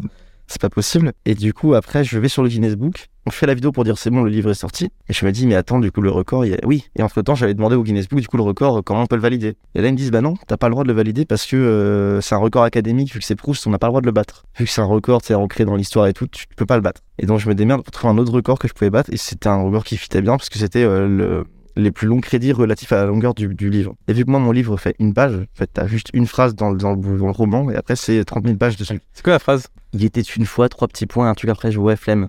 Vraiment, j'ai eu le ouais, flemme, point, tu vois. Un truc comme ça, vraiment de merde. Et du coup, euh, là, bah, le, le Guinness Book, du coup, ils sont en train de faire la review du truc, ça fait quand même trois mois. hein. C'est très long, hein, la review, il y a tellement de, de listes attentes et tout. J'attends la réponse, j'espère qu'on aura le petit cadre euh, du, du Guinness Book. Il y a un mec euh, de chez Guinness qui est en train de lire toutes les pages. C'est ça, qui vérifie qu'il n'y a pas un mot. euh. Et euh, en plus, dans ce qui était drôle avec ce projet-là, c'est que vu que le bah, qui- Amazon, euh, Amazon, ils avaient jamais eu de livre euh, de Kindle aussi lourd. Il crache les Kindle. Et ben en fait, ça, ça a craché beaucoup de Kindle a priori. Euh, moi, j'ai beaucoup d'abonnés qui m'ont envoyé une photo, enfin une, truc en me disant bah mec, ma Kindle est morte à cause de toi. Et je trouve d'un côté que ça rend le projet plus mythique, tu vois. Bravo. Je trouve ça tellement drôle. Donc ouais, c'est très con, mais ça m'a fait marrer. Ça, c'était vraiment un projet vraiment cool, et surtout qui était trop cool à faire justement. Ce genre de vidéo, tu sais, qui m'a fait marrer à faire. Alors tu vois, Man 4, ça me faisait marrer au début. Et au fur et à mesure, en fait, ça marchait tellement que je disais, bon, bah, ah si, il y a bien encore un épisode, tu vois. Et en fait, du coup, je faisais l'épisode à chaque fois, mais au bout de 4, j'ai dit, ouais, non, au bout de 5, je crois, j'ai dit, allez, on arrête, tu vois. Il a jamais joué à Minecraft d'ailleurs. mais comme on disait tout à l'heure, euh, on en parlait, c'est qu'en fait, dans tous les cas, ce qui... même si moi j'aime bien faire des gros projets qui aboutissent, en fait, les gens, euh, ce qu'ils veulent, c'est voir le chemin que tu traverses pour aller à, ce, à cet aboutissement-là. Et même Times Square, la première vidéo d'annonce, ça fait trois fois plus de vues que la vidéo finale où on voit les, les prénoms, tu vois, sur Times Square. Donc, euh, en fait, euh, même Minecraft, il a jamais joué à Minecraft. J'ai essayé en plus. Il y a eu un dernier épisode qui est sorti de base. Oui, en fait, j'ai vraiment tout essayé. Et en fait, il, il a joué, enfin, il a miné pendant genre un bloc, tu vois. Et après, il s'est barré, donc c'était chiant. Donc, la vidéo est sortie en mode un peu triste, tu vois, un peu blague. Et en fait, bah, vu que les gens étaient tristes, et étaient déçus, tu vois. Ouais. La vidéo, directement, les gens dire, ouais, non, tout ça pour ça. Je fais, allez, hop, dans la poubelle, c'est pareil, tu vois. C'est, euh, donc en fait, euh, ouais, c'est un peu ça maintenant, les... essayer de faire des projets cool, qui hype les gens. Trouver le juste milieu entre un truc qui hype les gens, dans lequel les gens croient, mais, mais pas forcément non plus trop lourd d'un point de vue logistique, tu n'es tout, parce qu'en fait, dans tous les cas, les résultats, les gens s'en foutent, quoi. Et c'est ça le vrai problème, je trouve ça dommage. Alors que justement, là où sur YouTube, moi, mes projets auraient peut-être mieux fité, par contre, c'est que, bah, vu que la vidéo complète, dans toute la vidéo, t'as vu que le résultat, là, il y aurait peut-être, ça aurait peut-être mieux marché sur YouTube sur le truc. Et il a pas ce truc où, tu sais, des fois, t'as une, t'as une bête d'idée, tu vas, écriture, c'est cool. Tu commences à tourner, un peu fatigué, et là, t'arrives sur le montage, et t'es en mode, ah putain, la flemme. Ouais, mais en fait, en vrai, moi aussi, vu que je fais peu de vidéos en général, entre le, bah, le concept, par contre, des fois ça va prendre deux semaines à le trouver. Par contre, une fois que j'ai le concept et que j'ai séparé, en gros, une fois que j'ai mon concept, euh, je, me dis, ok, combien de vidéos je peux en tirer? J'écris vite fait les titres des, des 3, 4, 5 vidéos. Je me dis, ok, je commence à écrire la première vidéo. Et en fait, à partir du moment où j'écris la première vidéo, où je la sors, c'est le matin au soir. C'est-à-dire qu'une fois que j'ai le titre de la vidéo et que je sais où je dois aller, je l'écris. Ça me prend 2-3 heures parce que le temps de faire des plusieurs reviews et tout, plusieurs versions. Je le, je le tourne, ça me prend 20 minutes, parce qu'en vrai, c'est une voix off d'une minute, tu vois, donc ça me prend 10-20 minutes. Et le montage, ça me prend 4-5 heures, en fait, ça sort le soir. Mais euh, du coup, en général, oui, il y a très souvent cette flemme-là, parce qu'on arrive à 18h. je, je- je suis vraiment rincé, je me dis, bah non, mais là, attends, il reste une heure de montage, vas-y. Et c'est pour ça que d'ailleurs, c'est marrant, souvent mes vidéos, quand on regarde, les 30 premières secondes, elles sont très bien montées. Hein. Et la plupart, à la fin, il n'y a plus de zoom, il n'y a plus rien, parce que j'en ai marre, tu vois. Et ça change rien, en fait. Une fois que les gens sont restés, de toute façon, les 40 secondes, en vrai, ils vont rester pour la fin. Ils sont déjà dedans. Mais du coup, c'est, oui, tu peux regarder ça sur mes vidéos, en général, la fin, il y a un peu moins de. On voit qu'il n'y a plus de sous-titres, ou il y a un truc qui va, il n'y a plus de zoom, il n'y a plus de plus d'effets et tout. Parce que juste, j'ai la flemme. Mais ça change pas grand-chose, en fait. Euh, Est-ce qu'il y a des concepts, tu vois, dans cette phase euh, d'idéation où tu t'es dit, ouais, mes abonnés sont pas prêts, ou moi je suis pas prêt pour le faire, mais c'est un truc de ouf? Ah, moi, il y a le truc que je veux faire, et j'en parlais encore euh, il y a une semaine, c'est que je veux, euh, je veux aller dans l'espace Ok. avec une fusée. Ok. Parce qu'en fait, Blue Origin, euh, ils ont ouvert les vols euh, spatiaux pour les touristes. Ça coûte 200 000 balles. C'est ça le problème. Donc les sponsors qui nous écoutent. Mais voilà, et moi, le but, c'est de le faire. Je veux faire une série de vidéos où je vais dans l'espace et je trouverai évidemment un moyen d'amener les abonnés avec moi virtuellement ou je sais pas, tu vois. Donc ça, c'est un truc où je sais que je vais le faire. C'est une question de temps et de- d'argent surtout parce que bon 200 000 balles, euh, faire trouver quand même euh, les bons sponsors. Ça, c'est le genre de projet que j'aimerais trop faire. Et aussi un autre truc que j'aimerais faire, euh, j'aimerais bien acheter une île et créer un pays d'un point de vue légal, enfin une micronation. C'est un truc que j'aimerais faire aussi, qui devrait arriver dans l'année ou l'année prochaine. Ah ouais Ouais, ouais, parce qu'en fait, j'ai regardé, c'est pas si compliqué. C'est un peu chiant, mais c'est pas extrêmement cher. Je m'attendais à plus que ça. Je me dis, c'est faisable. Avec les OP actuels, c'est faisable. C'est des trucs qui sont, qui sont possibles. Tu penses à une marque, euh, elle dit oui, tout de suite. T'as envie d'aller dans l'aventure, tu vois. Ah, c'est ça, moi j'ai envie, faut, faut trouver ça. hein. Faut trouver la marque qui sera d'accord, mais je... Chromebook et tu appelles à Chrome Island ou un truc comme ça, c'est bon. Je avais de signe. Apparemment, je veux une île avec un, un gros Chromebook au milieu. Ou n'importe quelle autre marque, hein, n'hésitez pas. Non, mais tu vois, tu mets un gros drapeau de la marque, ouais, il y a ton île, c'est bon ici. Putain, ce serait insane. J'aimerais trop faire ça. Tu vas avoir une île, quoi. Quel budget? Ben justement, et les îles, c'est pas si cher. hein. Enfin, des, des petites îles un peu perdues, par contre, c'est un peu chiant. Il faut, faut y aller, par contre, c'est le problème. S'il n'y a pas de vol international, ouais, tu dois aller en bateau, donc ça coûte une blinde. Mais par contre, les îles en elles-mêmes, c'est entre 50 et 80 000 euros des petites îles. Tu sais, c'est des budgets où je, m'attendais vraiment à beaucoup plus, tu vois. Je me dis, bah, c'est faisable. C'est-à-dire que c'est pas, c'est pas impossible, c'est pas un truc qui est trop loin, tu vois. Et, euh, et après, euh, tous les trucs juridiction et tout ça, c'est pas si cher, par contre. Ça, ça coûte même quasiment rien. Faut juste avoir deux, trois personnes compétentes qui font le truc, mais c'est pas Des avocats spécialisés, C'est fabrication de micronations. en droit, en droit fiscal, en droit de fou. Et puis en fait, moi, le but final, ce serait à la fin de. Ça, pour le coup, je pense pas qu'on y arrivera parce que c'est vraiment nimp, mais j'avais vu, j'avais vu une micronation qui. N'importe quelle micronation a le droit d'éditer des passeports, du coup. Bon, souvent, même tout le temps, ils sont pas reconnus par ce pays, du coup, ça marche Ouais. pas à la douane. Mais il y avait une micronation aux États-Unis qui avait réussi à faire reconnaître son passeport. Et t'avais euh, deux ou trois personnes qui sont avec le passeport de ce pays, de cette micronation-là, qui sont passées à douane au Qatar. Et moi, le but final, ce serait que j'ai un passeport édité qui marche dans des pays. tu vois. Mais ça, ça, par contre, tu sais, tu prends ton vrai passeport à côté, donc comment t'as un backup si tu te laisses pas. Ouais, non, bien sûr. Mais l'idée serait vraiment d'arriver à ce truc-là. Tu Mais ouais. En vrai, euh, prêter, je puisse, genre, que mes abonnés puissent acheter le passeport et qu'on puisse faire des trucs. Enfin, un peu, ce serait trop marrant, tu vois. Sur la nationalité, ouais. Ouais, c'est ça, genre, tu sais, la nationalité, euh, ce serait trop drôle. Donc, ça, c'est un peu un projet que j'avais, mais bon, ça pareil. Je pense que ça peut se faire en 2023, 2024. C'est pas trop loin. La fusée, on va voir. Non, mais c'est génial déjà, mec. Ça peut être pareil, tu vois. Là, c'est c'est des immenses spoils, mais euh, en fait, en évolution narrative, entre Times Square, C'est ça. et l'espace. Fait, c'est pour ça, moi, j'avais un truc que je voulais faire. euh, c'est en gros, tu vois, je t'en avais parlé. Où tu sais, je voulais dire, par exemple, bah, ok, si on atteint les 5 millions d'abonnés, là, j'achète l'île. Si on atteint les 7 millions, je crée le pays. Tu vois, c'est en fait, et je me dis, ça peut être pas mal aussi de faire des trucs comme ça parce que, Gamify. ouais, c'est ça. Tu peux rajouter un épisode où tu dis, tu vois, on va partir de Chromebook. Tu vois, genre, j'ai acheté une île, j'ai négocié avec Chromebook, ils m'ont dit, frère, ok, mais mais faut que t'aies 5 millions d'abonnés, Ouais. tu vois. Non, mais de fou. Et comme ça, ça, ça crée un truc où t'es sûr qu'après C'est ça. ça, elle explose. Et je me dis, il y, a- y a vraiment moyen de faire un truc de fou avec ça. Ouais. Donc, euh, voilà. Mais faut pensé à l'Arcunir Burger où il avait Ouais. dit euh, sur Twitter Ouais, bah oui. OK à 100, 100 000 likes, on le fait. C'est ça, bah heures. Et en fait, la marque, du coup, il y a un engagement de fou. Tu vois. Ouais. Bah, c'est comme là, mon truc avec Times Square, l'engagement de fou. La vidéo, elle a 3 millions de vues, la première. Il y a 1 million de commentaires. T'as un ton d'engagement qui est, qui, quasiment à 100% parce qu'en fait, il y, a- il y a moins de likes que de commentaires. Donc, en fait, Ouais. c'est un truc de fou, tu vois. T'imagines un million de commentaires. Ouais, c'est abusé, hein. Et, et même la deuxième vidéo, dans la deuxième vidéo, je dis, bah les gars, par contre, faut remercier Google. Il y a eu 13 000 commentaires. Merci Chromebook, merci Chromebook. Ça, tu, ça, tu le vends. euh, Mais ça, et ils étaient trop contents, tu vois. Je me dis, mais c'est trop bien, tu vois. Je leur dis, bah ouais, mais c'est le but, moi aussi, c'est que quand même les gens, euh, ce soit pas juste une notion sponsor qui allait vite fait à l'arrache. Ouais. Le but, c'est que, enfin, Chromebook, c'était vraiment au centre du projet. Et les gens, ils étaient en ouais, merci Chromebook, tu vois, ils ont participé à ça et c'était vrai, tu vois. Mm. Donc c'est un peu ça ce que j'essaie de faire, c'est de pas juste caler une OP à l'arrache euh, comme ça. Ouais. Et non, pas non plus de faire juste une vidéo dédiée entièrement à la marque, sinon ça marche pas. Et de trouver juste ce milieu-là où en fait la marque a vraiment son rôle à jouer Mm. et où euh, ça hype les gens, quoi. La marque hype les gens de fou. Ils sont trop contents que la marque soit là. Ils sont pas en mode, ah, un sponsor. Ils disent trop bien. En plus, Google, c'était incroyable, tu vois. Mm. C'était en fait la fan de la vidéo, c'était, bah, je suis sponsor par une petite marque, Google. Tu vois. Et en fait, les gens ils disent, comment ça? Bah ouais, je ça trop bien. Et là-dessus, ils ont été trop cool. C'était vraiment trop bien de bosser avec eux. C'était un plaisir. Ouais, C'était trop bien. Google, on les aime. On les adore. Franchement, c'est des cracks. Ouais, j'ai mis les questions, en même temps, j'en ai pas. Je suis vraiment entre les deux mondes. Tu te vois où dans, dans 3 ans? Euh, Alors, ça dépend dans quel, dans quel type de truc. Dans le sens où dans trois ans, je pense, je me vois encore quand même par contre sur TikTok et à faire, je pense, le même rythme que maintenant, c'est-à-dire ne pas me prendre la tête, ne pas non plus poster tous les jours, mais avoir des concepts encore plus gros. Par contre, j'espère, et je pense quand même que dans trois ans, ce sera plus mon activité principale dans le sens où j'aurais développé à, à côté d'autres trucs, etc. Parce que comme j'ai dit, moi, ça, commence à m'embêter un peu que tout- toute ma vie, tous mes revenus soient générés avec ma tête, avec mon image à moi. Et même si, bon, je fais gaffe, et il n'y a pas de problème, tu vois, à ce niveau-là, mais c'est, un peu chiant de se dire que tout, est lié à toi et que si, euh, je sais pas, c'est chiant, tu vois. C'est pas agréable de se dire que tout est lié à toi et tu dois faire gaffe à ce que tu fais, à ce que tu, ce que tu dis, etc. tout le temps. Et ouais, j'aimerais bien justement développer d'autres trucs à côté. Euh, bah, du coup, notamment un truc de consulting avec les marques, aller euh, essayer de les aider à se développer sur les réseaux avec euh, moi, les strats que j'ai fait pour un compte, même pour le compte d'autres gens, tu vois. Et euh, essayer de faire monter ça, quoi. En fait, tu sais ce que tu devrais faire, je pense, c'est t'es une sorte de super agence où tu, tu lances la marque sur- via ton TikTok. Comme ça, la marque, elle prend déjà 50 000 abonnés, tu vois. Et après, tu t'occupes du contenu et tu fais genre euh, des trucs, on appelle ça avec Antoine, tu sais, de Mm. clash. Tu dis, euh, Oui, ouais, il y a. Ouais. je- J'essaie de s'en- faire une marque. Il y a Google qui se lance sur. euh, Mm. tu- Non, ça marche pas, du coup, c'est TikTok.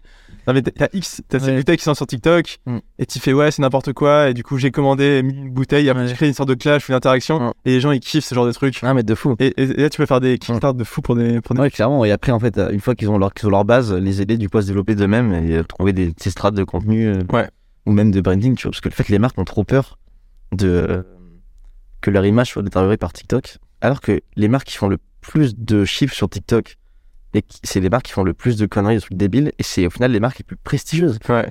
Lotus, c'est une marque de voitures de luxe. Ouais, ils sont chauds. Sur TikTok, ils mettent des mèmes de chats qui ne parlent même pas de voiture. Ils ont genre 5 millions d'abonnés et toutes les vidéos elles tapent des millions de vues et les gens du coup aiment trop Lotus alors que les gens ne connaissaient pas à part ceux qui aimaient bien les voitures et les voitures chères etc tu vois mais et ça nique pas leur image au contraire c'est pourtant de base une marque qui est très euh, privilégiée très luxe et tout mais en fait c'est trop drôle tu vois Quand t'as dit Lotus, je pensais que tu parlais du papier de toilette. non non non je parle de Lotus les marques de voitures et c'est leur fait qu'ils sont trop drôles mais t'as vraiment il y a une vidéo sur 10 qui parle de Lotus Ouais. le reste c'est des mêmes mais qui n'ont aucun rapport tu vois Ouais. et ça me fait trop marrer c'est trop bien d'avoir d'avoir ce pris ce parti pris là bah avant c'était Duolingo qui avait commencé un peu à faire ça T'as eu Ryanair, t'as Bose, Keshua, ils sont très très chauds aussi. T'as beaucoup de marques qui commencent à faire trop bien, c'est trop cool, tu vois, ça montre un peu la démarche qu'il faut aller. Mais en France, en tout cas, la plupart des marques ont trop peur. Et c'est bête. En fait, il faut apporter de la valeur. C'est pas comme sur Insta où il faut être beau et faire des trucs à Ah non. Les gens ils détestent ça, tu vois. Ouais. Les seules marques qui arrivent à marcher vraiment de ouf en faisant des trucs très produits, etc. sur TikTok, c'est des marques comme Ferrari et tout, parce qu'ils annoncent un nouveau produit, en fait, t'as toute la, toute la, la communauté voiture qui va aller dessus. Mais par contre, de base, c'est pas des contenus virals, tu vois. C'est une belle vidéo d'une voiture, d'accord, mais en fait, tout le monde s'en fout. Alors que par contre, des marques comme, comme Ryanair, ils se moquent d'eux-mêmes de leur propre image, tu vois. Et ça marche de fou, parce que du coup, ils explosent et, et je pense qu'en vrai, ça, ça, ça peut quand même leur, même leur, derrière, euh, convertir quand même du monde. Mm. Parce que t'as un capital sympathique qui se développe et tout auprès de la marque, c'est trop cool. Donc voilà, j'aimerais bien développer ça cette année. Essayer de, de mettre un peu, euh, un peu tout ça en action, de d'expliquer un peu aux marques euh, parce que je pense ce qui est le bon à faire. Puis voilà quoi, développer ça. Mais du coup, tu ferais quoi? Tu formerais euh, le gars de la com chez eux? Ou Je pense que c'est vraiment, je, je sais pas encore justement quel business model je prendrais là-dessus. Je pense juste du consulting, tu vois, juste d'aller voir la boîte, tu prends deux jours, t'expliques la strat, tu leur fais une strat personnalisée et puis après, bah, tu repasses tous les mois s'il y a besoin. Et... Mais le but, c'est pas, par contre, justement, j'ai pas envie de faire un accompagnement et de prendre le, le lead du compte. Parce que justement, ça, en fait, c'est un truc que je facturais en tant qu'influenceur et pas en tant que, que euh, consultant. Parce qu'en fait, C'est si- un pack. S'ils veulent que ce soit ouais mais en fait s'ils veulent que soit moi qui fasse les vidéos sur leur compte avec mon image bah dans ce cas-là en fait c'est plus du consulting. Là vous avez déjà vous ferez pas des sous tu vois. Vrai je veux dire s'ils veulent si Keshua demain me dit bah on veut que tu fasses une vidéo par jour sur notre compte bah je y a pas de souci hein. Je suis très très chaud mais par contre va falloir vraiment euh, derrière c'est pas possible tu vois. C'est même pas rentable pour vous il sera pas pas intéressant. Donc euh, c'est pour ça que j'aimerais bien développer ça à côté. Et en plus bah ce qui est intéressant c'est que derrière euh, si tu aides les marques à développer sur leur propre compte bah tu peux derrière après bah les amener aussi vers le côté influence où moi après derrière je fais une campagne pour eux et vice versa donc euh, c'est un peu ça l'idée Je lisais euh, les commentaires de ton bouquin, j'y Mm. pense juste. Ouais. Mais sur Amazon, Ils sont- il y a ils des sont trop drôles. Ils sont trop drôles. C'est incroyable. Ouais. Donc si jamais les gens qui nous écoutent ont envie d'aller sur Amazon, Mm. et il est classé euh, 520e. Bah, on n'est pas si mal. Mais il n'y a pas eu tant de ventes que ça, mais on est bien classé quand même. Ouais. Parce qu'en même temps, je l'ai mis dans une catégorie débile en fait. Ouais. En fait, bah, vu que je, je savais que j'allais pas faire non plus de vente de ouf parce que c'est de la merde, tu vois, comme aucun personne va acheter ça. Bon, après, c'est 1 euro, tu vois, c'est pour la blague, mais même, On est combien de ventes? je sais pas, il y a eu genre 200 ventes, tu vois. Donc c'est c'est pas, c'est pas une conversion de fou pour, pour les 10 millions de vues qu'il y a eu, tu vois, sur la vidéo. Mais dans tous les cas, c'était drôle. Et, euh, mais par contre, je me suis dit, bah, je mets dans une catégorie de merde, bah, comme Max Roche avait fait justement. Ça, je je sais plus dans quelle catégorie c'est, mais c'est un truc vraiment où il y a trois bouquins postés par an, tu vois. Du coup, Ouais. forcément, je fais plus de ventes que ces bouquins-là. Du coup, je suis quand même bien classé dans les classements euh, style euh. C'était la strat. Et euh, tu peux nous teaser un peu peut-être euh, les projets à court terme?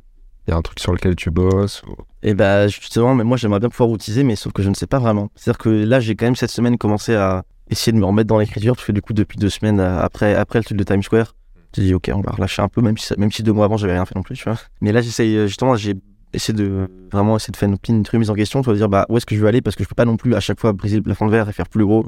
Parce qu'en fait, euh, bah, sinon, je vais devoir acheter les États-Unis, tu vois, c'est pas possible. Mais du coup, je vais essayer là de refaire des projets un peu à la Mancat.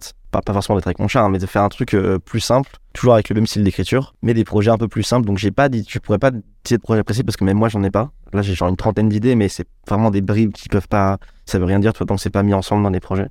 Donc, euh, normalement, j'espère la semaine prochaine, ou dans les semaines qui viennent, en tout cas, il y aura au moins une ou deux séries de vidéos avant le prochain gros projet. Et comment tu testes tes idées?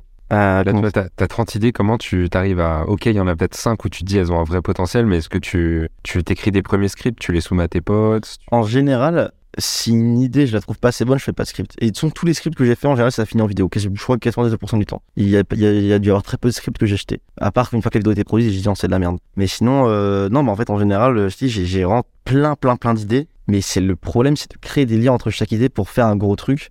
Et une fois que j'ai une idée sympa, par contre, là, du coup, j'en parle avec Satine, j'en parle avec des potes, et je vois s'il y a un potentiel. Et surtout, selon eux, ce qu'ils m'ont dit, et même des fois, une fois que j'ai deux grosses idées, je les mets ensemble. De- plein de petites idées entre deux idées, et après, je remets ça ensemble pour faire encore un truc encore plus gros. Donc, euh, je dis, le process, il, peut prendre entre une semaine et deux mois, quoi. C'est ça le problème.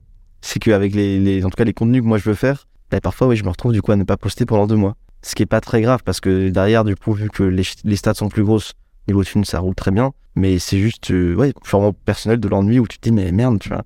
Et d'où le fait de vouloir développer à côté d'autres trucs pour m'occuper justement quand ce côté créatif pour moi. Parce qu'en fait, euh, y a des fois, il y a des trucs où j'aide mes potes euh, pour leurs vidéos à trouver des idées j'en trouve très vite. Genre, dès qu'on te discute, paf, j'ai deux, trois idées et ça file, tu vois. Mais par contre, quand c'est pour moi, c'est beaucoup plus dur parce qu'en fait, j'ai ma DA que j'ai d'instaurer et du coup, je trouve ça beaucoup plus simple de donner des idées en fait pour d'autres que d'en trouver pour moi. Et, euh, du coup, c'est pour ça que euh, bah, quand c'est le moment là où j'arrive pas à en trouver pour moi, bah, en trouver pour d'autres gens c'est ça quoi. Et tu dirais que t'es bien entouré euh, d'autres créateurs? Franchement, ouais. Après, je suis pas, moi, je suis pas du tout, euh, euh, je suis pas dans, dans, en tout cas, dans le milieu vraiment du créateur influence et tout. J'ai pas 4 milliards de potes. Euh, il doit y avoir peut-être 10 personnes avec qui je parle souvent et tout. Donc, par contre, justement, je, je suis bien entouré parce que bah, j'essaye de, d'être avec les personnes avec qui ça va déjà bien forcément, et aussi où professionnellement il y a un truc à faire sympa, où on peut s'entendre sur différents points et on a la même vision artistique. Quoi. Mais euh, du coup, non, pour le coup, je me sens quand même bien entouré. Mais je suis pas. euh, c'est pour ça aussi, euh, ouais, je vais pas toutes les soirées et tout, parce que les soirées comme ça, déjà de base, moi aussi, je suis un grand timide, donc forcément, déjà, en général, ça fit pas, tu vois. Et aussi parce que je me reconnais pas dans beaucoup de créateurs, et c'est aussi ce truc-là que moi, j'ai. C'est aussi pour ça que je me suis un peu éloigné aussi du milieu, en tout cas de l'influence en général. C'est que je me suis rendu compte que beaucoup de gens considéraient que le fait d'avoir le même métier était Ah. suffisant pour être vraiment potes, alors que bah des fois non, tu vois, on, on- ok, on fait la même chose en fait, mais en vrai on n'a rien en commun et du coup bah je sors, il y a très peu d'influenceurs vraiment, que je vois vraiment souvent régulièrement quoi. J'ai quand même 4-5 potes que vraiment, on se voit tout le temps et tout, et les gens avec qui je bosse quand même régulièrement, mais euh, ouais je connais pas tout le monde dans ce milieu-là et je suis pas tout le temps euh, à essayer de parler à tout le monde et tout.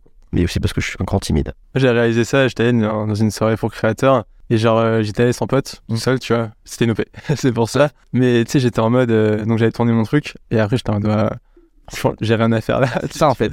C'est un truc de ouf. Ouais. Et c'est pour ça que je trouve ça trop cool avec la school justement, c'est qu'il y a vraiment cet esprit-là où il y a que des gens où même si c'est pas forcément des contenus que je regarde, Mm. mais il y a toujours un truc d'intéressant dans Mm. ce qui est produit et même dans la manière de réfléchir au contenu et tout. Et ça, je trouve que c'est une putain d'idée ce truc-là. Mais merci. C'est vraiment bien. Tu peux nous parler, euh, Victor, un peu de la Creator School Bien sûr, Creator School euh, avec un nouveau adhérent du coup Xelito. C'est ça. Faut que je m'abonne. Ah ouais, j'avoue. Et pareil, j'ai pris deux mois avant de m'abonner. Alors j'allais à tous les événements et à chaque fois j'oubliais de m'abonner. Euh. C'est un, truc de ouf. Je comprends pas pourquoi. L'onboarding, je sais pas. faut- Je sais pas pourquoi les gens ils veulent pas s'abonner, tu vois. Et surtout qu'en plus il y a pas d'engagement, tu vois. tu- Ah ouais, mais je sais pas. Moi j'y pense pas, j'étais en mode bah c'est bon, je reçois les mails, tac. Et en fait j'oubliais de faire le truc. Ouais. final. Je pense qu'il faut harceler les gens. Il nous faut un commercial en fait, tu vois. Mais c'est une sorte de commercial qui gagne pas d'argent, c'est. Mais en gros, ouais, Creator School, euh, une école pour créateurs. Donc c'est creatorschool.paris. Euh, on accepte que des gens qui ont, selon nous, euh, un talent, une appétence ou en fait une connexion avec la communauté de créateurs qu'on a déjà créée. Et l'idée, c'est que chaque personne qui vient puisse donner et recevoir. Tu vois, faut que tu y ailles, tu puisses se conseiller les gens et que tu puisses ressortir en mode euh, j'ai appris des trucs, ça a été, j'ai eu trop de valeur. Donc voilà, on fait plein d'événements, plein de trucs. Euh, Hier, on était à Hot Ones avec Ken Kojandi. Ouais. Bah, j'allais demander justement, c'était quoi le. Vous pouvez nous en dire un petit peu plus euh, l'événement d'hier Ou même le type d'événement que vous faites? On fait 1000 événements. En fait, toutes les marques, de plus en plus, euh, même des agences, plein de gens viennent nous voir. Ils savent qu'on a un pool de créateurs de talent. Et ils nous disent Ah ben nous, euh, on bosse avec cette marque, euh, on a cet événement et tout, est-ce que vous pouvez venir? Nous, si ça nous intéresse et que ça fit, on dit Ok, on propose à nos créateurs et ceux qui veulent, ils y vont. En plus, ils y vont un peu en crew. Donc, t'as ce truc où, euh, tu vois, quand ils y vont, ils savent qu'ils vont pouvoir discuter entre eux, euh, il y aura cette bienveillance. euh. ça change du côté peut-être un peu artificiel de certains événements où c'est juste hyper cringe parce que personne ne se connaît. Ça, ouais. Tout le monde est dans son coin, tu vois. T'es pote avec pas grand monde et tu vas juste voir tête de pote parce que ça rassure et, et voilà quoi. Parce que nous, le- la plupart des créateurs qu'on rencontre, quand même, nous partagent euh, ce côté, euh, je dirais, solitude. Ils se sentent seuls, Mm. souvent en plus euh, incompris par leur entourage, tu vois. euh, Mm. Moi, moi, mon père ou ma grand-mère, par exemple, petite dédicace, mais quand ils regardent mes vidéos, ils savent pas trop euh, de quoi je parle et tout.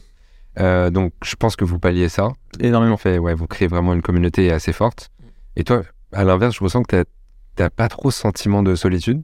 Euh, si. Si. En fait, ça, ça dépend des fois. Euh, beaucoup moins parce que déjà, bah, maintenant, je vis avec ma copine, donc déjà, t'as quand même beaucoup moins seul, surtout qu'en plus, on fait le même métier. Ouais. Ça aide vachement, mentalement, parce que c'est vrai que quand je vivais à Rennes, où tous mes potes étaient encore en études, et que du coup, bah, en semaine, chacun bossait, et le soir, par contre, forcément, on sortait, c'était la fête et tout, mais il y avait vraiment des fois un décalage, je me disais, putain, en fait, c'est fou, parce que je peux pas parler à ces gens-là de ce que je fais, parce qu'en fait, ils vont pas comprendre. Ou ils vont mépriser. Ouais, non, pas mépriser justement, et parfois c'est moi qui ai peur de mépriser parce que du coup on a vraiment des manières de voir la chose, de la vie très différentes, tu vois. Et euh, c'est pour ça que en partie aussi je suis monté à Paris, parce que du coup bah j'ai aussi quelques potes dans ce milieu-là où c'est quand même sympa, tu vois, de pouvoir se voir souvent et même ouais, ça fait du bien, tu vois. Ouais. De se sentir compris et d'avoir les mêmes euh, les mêmes problèmes, les mêmes objectifs, etc. Quoi.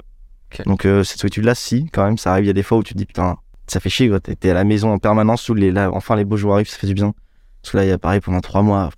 Il y a des fois, tu sors pas en fait, juste tu bosses du matin au soir ou juste tu bosses pas parce que t'as pas d'idée. Tu te fais chier quoi. Et là, pour le coup, c'est chiant. Ouais. Mais euh, non, maintenant, j'ai quand même, j'ai globalement un peu passé ce cap-là, mais je l'ai eu quand même à un moment où je me disais, ouais, c'est, c'est rude quoi.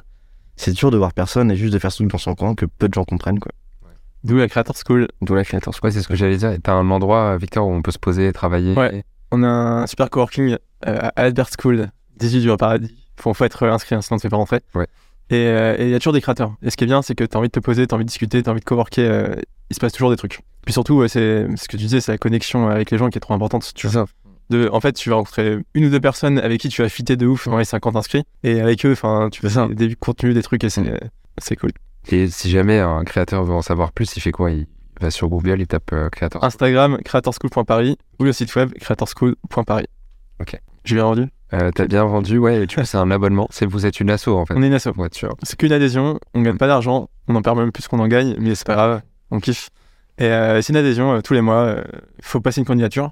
Donc euh, on accepte, aujourd'hui on est à 20% de d'acceptation. Ah oui, c'est quand même très, sélectif, ouais. Attention. Et ça va être de plus en plus parce qu'en fait, aujourd'hui, ça reste que des créateurs qui Mm. en entendent parler.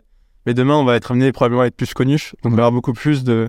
Peut-être qu'à terme, on aura, euh, je sais pas, 5%, même voire 1% de, tu vois, s'il y a une vidéo qui pète, qui parle de ça, ben, on va avoir plein de profils non qualifiés. Ouais, bah, Un jour, peut-être, on va les accepter, on fera d'autres Mm. programmes.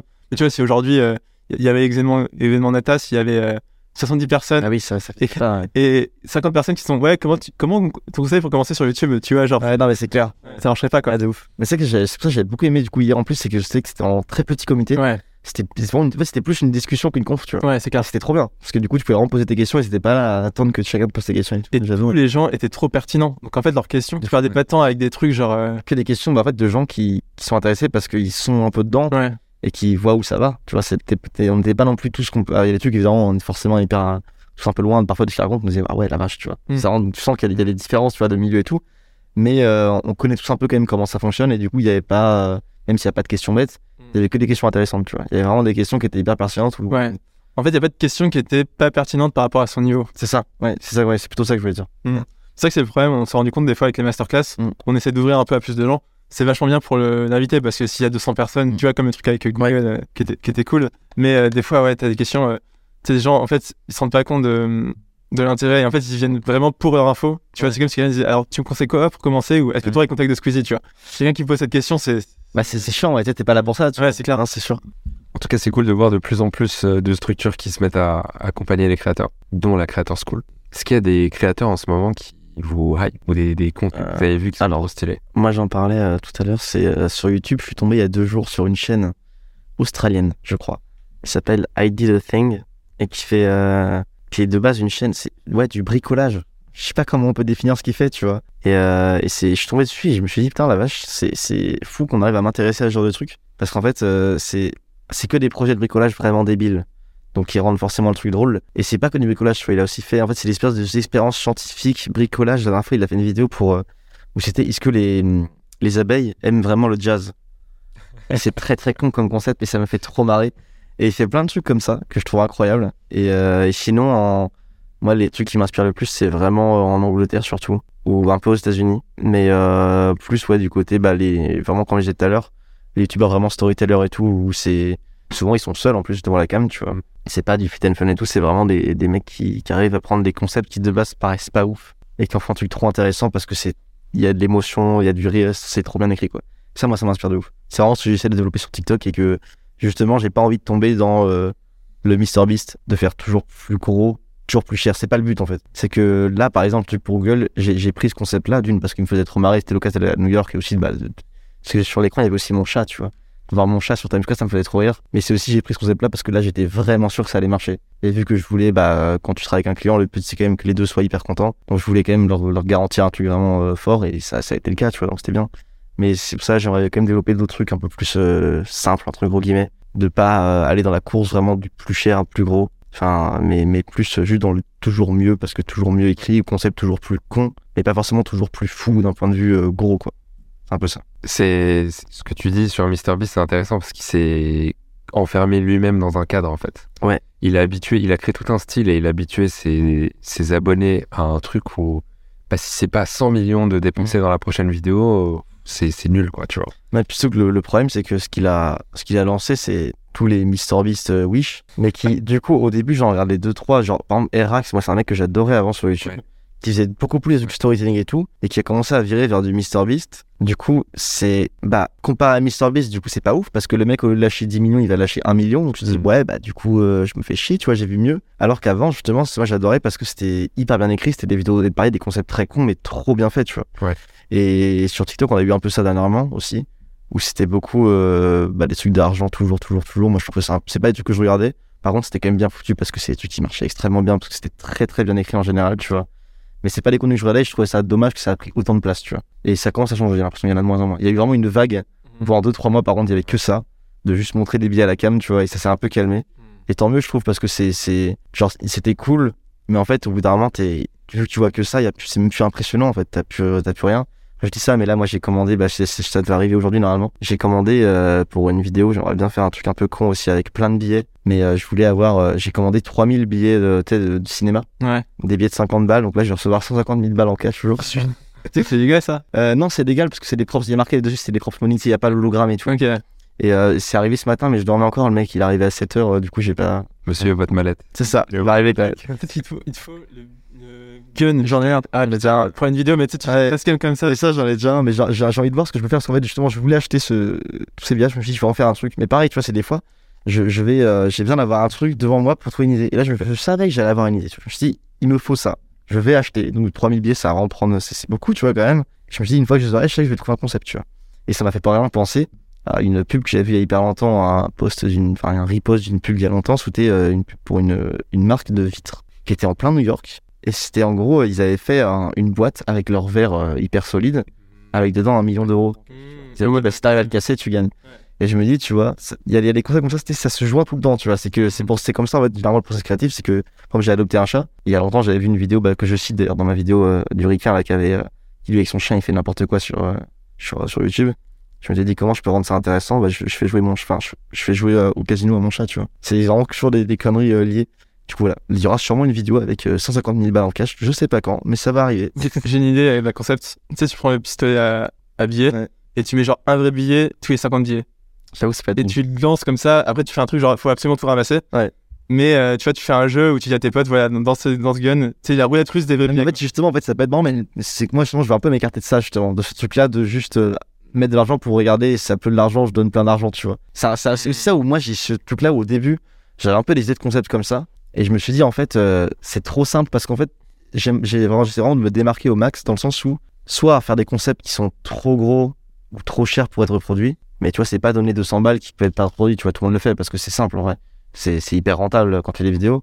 Ou alors faire justement des concepts où ça peut pas être copié parce que t'as pas l'idée de faire ça tellement c'est con, tu vois. Ouais, et ces copies, en fait, c'était tellement ouf. Et c'est c'est pour ça en fait, genre maintenant j'essaie vraiment de- de faire que des concepts où tu te dis bah ouais putain il est con, c'est marrant, tu vois, genre c'est c'est la blague poussée à l'extrême. Avec tes billets, à la limite, tu pourrais recouvrir une voiture en entier. C'est ça, ça limite faire des trucs comme ça vraiment débiles, tu vois. Mais euh, mais il faut que je trouve un, un moyen d'amener justement ce truc là de grosses sommes d'argent dans un truc qui est pas juste parodique de hey, je donne euh, hey, je double 200 000 euros à une personne, tu vois. Mais euh, trouver un concept qui est juste drôle et con, mais dont on pense pas forcément dès le début quand on pense à une montagne de fric, tu vois. Mhm. C'est un peu ça le truc. Donc je vais, je, je pense que ça va arriver dans les semaines. hein. Je vais essayer de trouver un truc et je vais y arriver à mon avis. Faut que je réfléchisse. Et du coup voilà, quand tu parlais tout à l'heure de mon process créatif pour trouver les idées, bah ça vient dans des trucs comme ça parfois où j'ai le thé sur AliExpress, je fais putain, c'est pas cher. Ça fait trop bien. Euh, en vrai c'était cher. En vrai, enfin pas cher pour ce que c'est parce que de base, 150 000 dollars. l'affaire en or. Non, de base, euh, en gros, pour 100 billets, c'était un truc comme euh, 4 ou 5 euros. Ok. Et du coup, j'en ai eu pour 100. Mais tu vois, ça va parce que je me dis, en fait, ça, va. Ouais. C'est pas cher. c'est pas cher, tu vois. Alors que de base, par contre, tu vas sur des sites de props euh, français et tout. Les sites, ils font des marges de port. Ils vendent les mêmes billets, mais par contre, mais attends, c'était combien? Bah, je crois que c'était genre 100 billets, 20 balles, tu vois. Et t'avais vraiment un truc, les mecs, ils font du x4, x5. Et du coup, dès que tu veux, bah, autant de 3000 billets, en fait, ça te coûte directement 1000, 2000 balles. euh. Ouais. Donc voilà. Je finirai par trouver un truc avec. J'ai eu une idée de concept, mais j'ai oublié. Je me suis dit que ça serait marrant. Ouais, j'ai beaucoup aimé le, la part de Lena en Lego. Ouais, Ça c'était trop bien. Ouais. Ça, c'était cool. Et du coup, je me disais, est-ce qu'il n'y a pas un truc à faire dans, dans Ça, je trouvais ça trop cool de ouf. hein. Ah, c'est clair. Ça, c'est une bonne idée, justement. Ça, c'est des idées comme ça où sur YouTube, en tout cas, le YouTube français, j'ai l'impression qu'on a de moins en moins. Ouais. Et ça me fait chier parce que moi, avant, j'étais un consommateur de YouTube, mais vraiment de zinzin. Je connaissais tout depuis, le, depuis, en fait, depuis un peu les débuts de YouTube. J'ai suivi tous les YouTubeurs, même les plus petits. Vraiment, je, je, suis abonné à genre 2000 personnes, tu vois. Et dernièrement, il y a eu ce truc-là où, en tout cas, le YouTube français m'ennuie beaucoup pour la majorité. Il y en a encore quelques-uns que je regarde beaucoup, tu vois. Baffy Bruquin, je regarde énormément. C'est un peu eux, du coup, qui m'ont donné un peu ce truc de la bagnole alors de base, j'en ai rien à foutre, tu vois. Parce que eux, justement, ils sont ce truc-là de réussir à rendre grand public un truc dont en vrai, la plupart des gens s'en foutent. Moi, j'étais tombé sur eux, bah, première vidéo, ils passaient un Dodan à 300, mais c'était longtemps, à 150, il y a hyper longtemps, tu vois, il y a genre 2-3 ans. Je me ah, c'est marrant, ils sont cons. Et en fait, de fil en aiguille, ils font des vidéos où ils parlent genre du moteur, et moi, je m'en fous, tu vois. Mais au final, vu qu'il y a des vannes, c'est marrant, et en fait, euh, ils arrivent à, te tap- à te mettre dans un truc où tu y attends pas, quoi. Comme pareil, aussi en France, il y a une meuf que j'adore, c'est Syllabus. Et euh, c'est une canadienne, je crois. Québécoise. Ouais. Mais sauf que c'est genre ces vidéos par exemple, c'est euh, pourquoi est-ce que les tranches de sopalin ont, ont ces dessins là, tu vois? C'est que là tu vois ça, tu te dis mais je m'en- fous. En fait tu cliques, tu fais putain c'est fou. C'est hyper intéressant parce qu'elle elle rend le, en fait elle arrive à donner des sujets. En fait elle prend un concept débile que tout le monde connaît, genre pourquoi est-ce que les ouvertures faciles ne sont pas faciles? C'est une de ses vidéos je crois qu'elle a le plus marché. Et en fait elle prend ce truc là que tout le monde fait ah j'avoue c'est con. Et après en fait elle te, elle- elle te dérive vers un truc beaucoup plus scientifique, beaucoup plus profond et c'est trop intéressant. Je trouve ça trop bien. Je sais plus de quoi on parlait à la base. J'ai un peu euh, un peu digressé. Le point de départ, c'était euh, les, les idées un peu, enfin les Ouais. créateurs que tu suis, ouais. les sujets que tu trouves. euh, Bah du coup voilà, en France, euh, Bah, Squeezie, forcément. Qui détrônera Squeezie? C'est la vraie question. On verra. En vrai, c'est fou. Hein. C'est, c'est dingue quand même d'être autant à ce niveau-là euh, depuis si longtemps. Franchement, il y a quelques années, moi, Squeezie, j'ai jamais été client de son premier, euh, enfin ses premiers contenus. Moi, je l'ai regardé en deux fois. Je l'ai regardé au tout début, après j'ai arrêté, et puis j'ai regardé bah, quand il a recommencé à faire des trucs euh, publics et tout. Mais justement, à ce moment-là, je me suis dit, c'est dingue, il a réussi à se réinventer. C'est. Ouais. C'est incroyable. Très très fort. Toi, Victor, il y, a un- il y a un créateur qui te, qui te motive ou qui te fait kiffer là en ce moment? De ce que tu parlais tout à l'heure, un gars qui s'appelle Ben of the Week. C'est un anglais Ouais. ou un américain, en tout cas c'est un anglophone, Ouais. Qui fait des vidéos très marrantes parce qu'en fait il fait une sorte de storytelling où il raconte des histoires complètement débiles, genre comment je me suis incrusté en Corée du Nord. Ok, je connais. Ouais. Je suis tombé dessus justement dans, bah, dans mon recommandation. J'ai pas regardé, mais je suis tombé dessus. C'est assez drôle parce qu'en fait il y a un style d'écriture très humour absurde où en fait c'est vraiment de l'écriture et, et c'est très très bien monté. Ouais. Ça raconte n'importe quoi, tu vois. Ok, ouais. Mais c'est fait d'une manière, euh, je sais plus, quand j'ai cambriolé un Starbucks ou Ok, ouais. Où essayé de manger gratuitement pendant une journée avec tous les trucs gratos à droite Ouais. à gauche, tu vois. Ok, non, mais j'avais vu, j'avais vu tomber dessus. En tout cas, je sais que j'ai vu une miniature, bah, que tu disais la Corée du Nord, là, ça, je l'ai vu euh, genre, dans, mes, dans mes recommandations euh, dans la journée. Et c'est super drôle, c'est super divertissement et justement on en parlait, le côté de l'humour, Mm. euh, à quel point ça peut rythmer une vidéo. Ouais, de ouf. Et c'est c'est un humour que j'aime bien. Ah bah, c'est comme Ryan Tran, lui, en termes de. Lui, pareil, je l'avais je l'avais découvert il y a genre 2-3 ans, et c'est pour sa première série, justement, un centime. euh, Sa première série qu'il avait fait, ça c'était il y a 2-3 ans. Et après, du coup, j'avais un peu digué euh, dans ses anciennes vidéos, et je me disais, putain, c'est fou, ce mec, il a, il a master un truc du, du concept à un centime, même de n'importe quel concept qui lui coûte rien à chaque fois, mais tellement bien écrit. Mm. Et ça m'a vachement rassuré, moi, bah, du coup, pour un peu les derniers les concepts depuis août dernier, justement, où j'ai essayé de renouveler un peu complètement ma DA. C'est genre un des mecs qui m'a le plus inspiré, où je me suis dit, putain, mais en fait, il y a moyen de faire vraiment des trucs cool sans faire le Mr. Beast, quoi. Mm. Il y a moyen de faire des vidéos qui, qui, qui plaisent à tout le monde et qui sont hyper. euh, pour autant, genre, t'as envie de regarder jusqu'au bout, tu vois. C'est pas juste, ouais, c'est marrant. Non, c'est des mecs qui écrivent tellement bien qu'en fait, t'as pas besoin de mettre de l'argent devant la télé de la personne ou d'aller très vite pour que la personne reste jusqu'au bout. Si t'écris très bien et que t'as vraiment un vrai storytelling, tu peux. C'est vrai que MrBeast, j'ai l'impression qu'il s'est un peu déshumanisé Ah, complètement. derrière des concepts, derrière des trucs. Bah, en fait, c'est vraiment le. bah, J'avais vu une vidéo, je sais plus qui, peut-être Colin Samir, je sais plus, qui disait que c'était vraiment le prochain Disney, tu vois. Ouais. Et c'est vrai, parce qu'en fait, il a vraiment. euh, ce qu'il a fait, c'est monstrueux.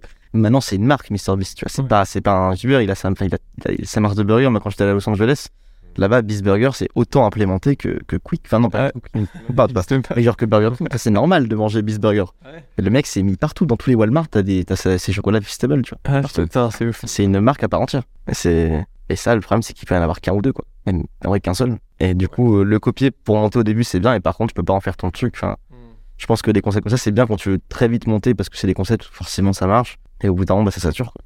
C'est dur de trouver sa, sa patte d'auteur, Mm. je trouve, sur internet. Enfin de ouf.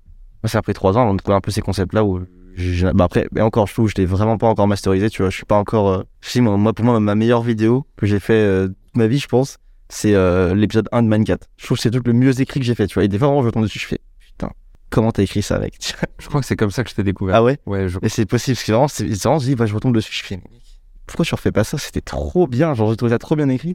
Et c'est pour ça en retombant dessus je me suis dit mais non mais faut que je refasse des trucs comme ça tu vois. Parce que c'est ce qui me fait le plus kiffer à faire en plus de trouver le moyen de rendre un truc con intéressant plus que juste faire un gros concept faire les deux. Ouais, bah le but c'est de faire les deux. hein. Le but c'est de faire justement des trucs comme ça et des gros contenus. Des Des... gros trucs quand t'as des OP, coûte du cash et des trucs euh, cool. euh. Après, dans tous les cas, je veux, je, veux, je veux pas revenir à un rythme effréné euh, de poster tous les jours et tout parce qu'en fait, bah, si j'ai le luxe de pouvoir travailler pas énormément et de gagner beaucoup, pas s'en priver, tu vois.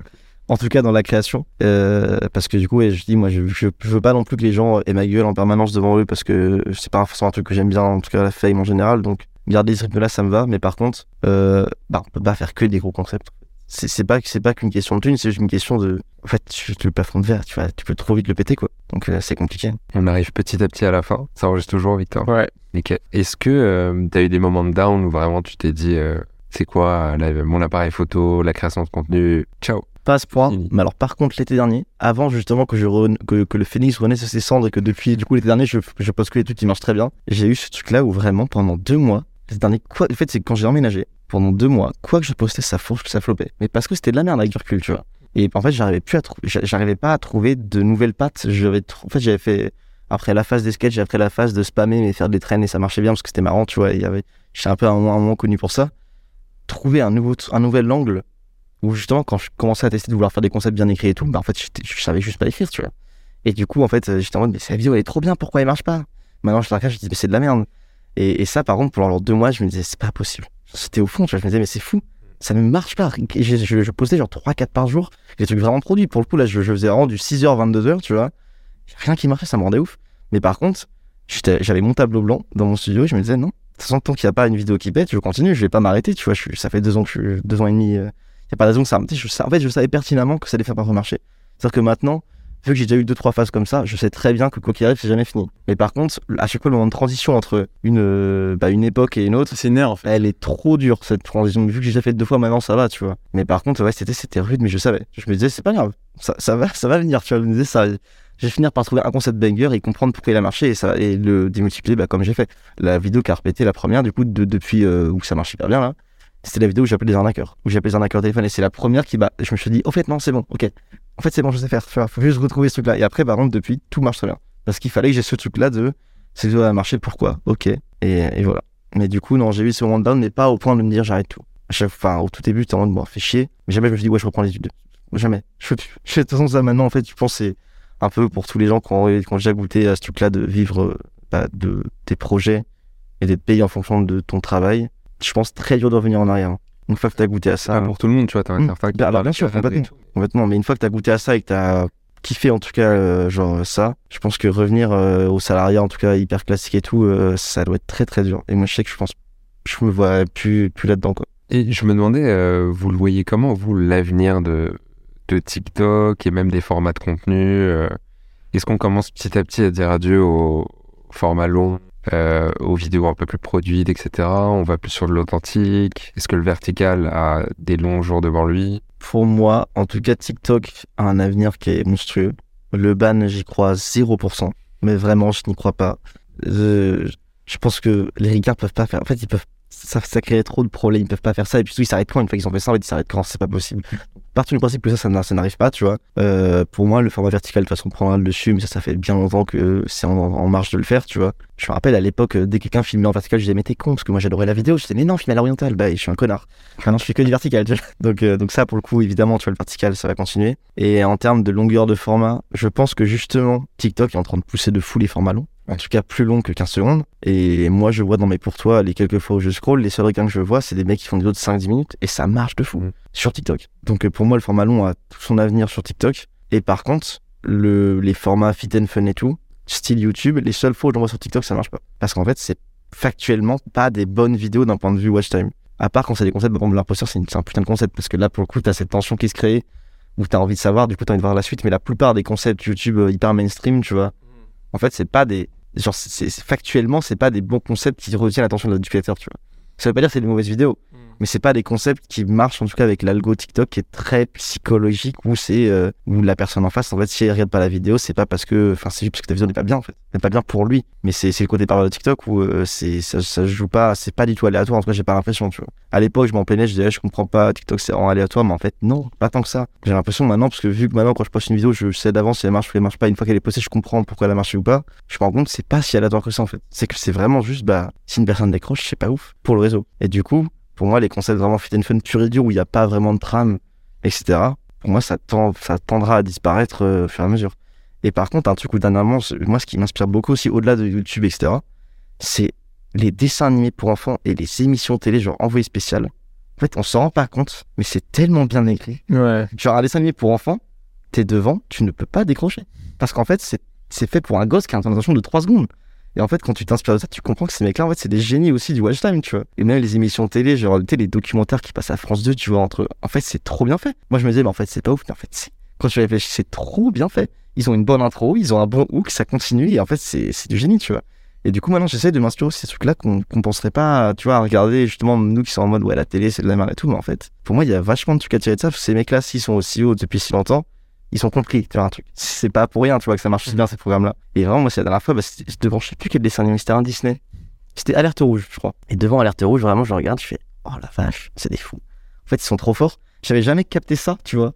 Que, en fait, c'était trop, genre, toutes les trois secondes, t'as un truc. T'as toujours une action, t'as, et du coup, je pense que c'est des sources d'inspiration qu'on devrait tous avoir aussi, tu vois. En tant que créateur, en tout cas sur TikTok, puisque TikTok, on est obligé de s'adapter euh, vraiment à la personne en face de soi, contrairement à YouTube, où une fois que t'as une communauté, normalement, t'es plus tranquille, en tout cas pendant un certain temps, au bout d'un moment, forcément, les gens se lassent, mais tu peux ne pas te renouveler sur YouTube pendant un an, je pense que ça va. Tu perdras pas beaucoup d'audience. TikTok, tu te renouvelles pas. Au bout d'un mois, c'est fini. En fait, c'est même pas que si tu te renouvelles pas, c'est que si tu, tu fais plus d'efforts, en tout cas, c'est fini. Même une vidéo, ça marche vraiment à la vidéo TikTok. Hein. tu postes une vidéo pas ouf, qu'importe ton nombre d'abonnés, euh, c'est, c'est, ça marchera pas quoi. Et tu disais que t'as appris à écrire du coup en faisant des vidéos plus écrites. Mm.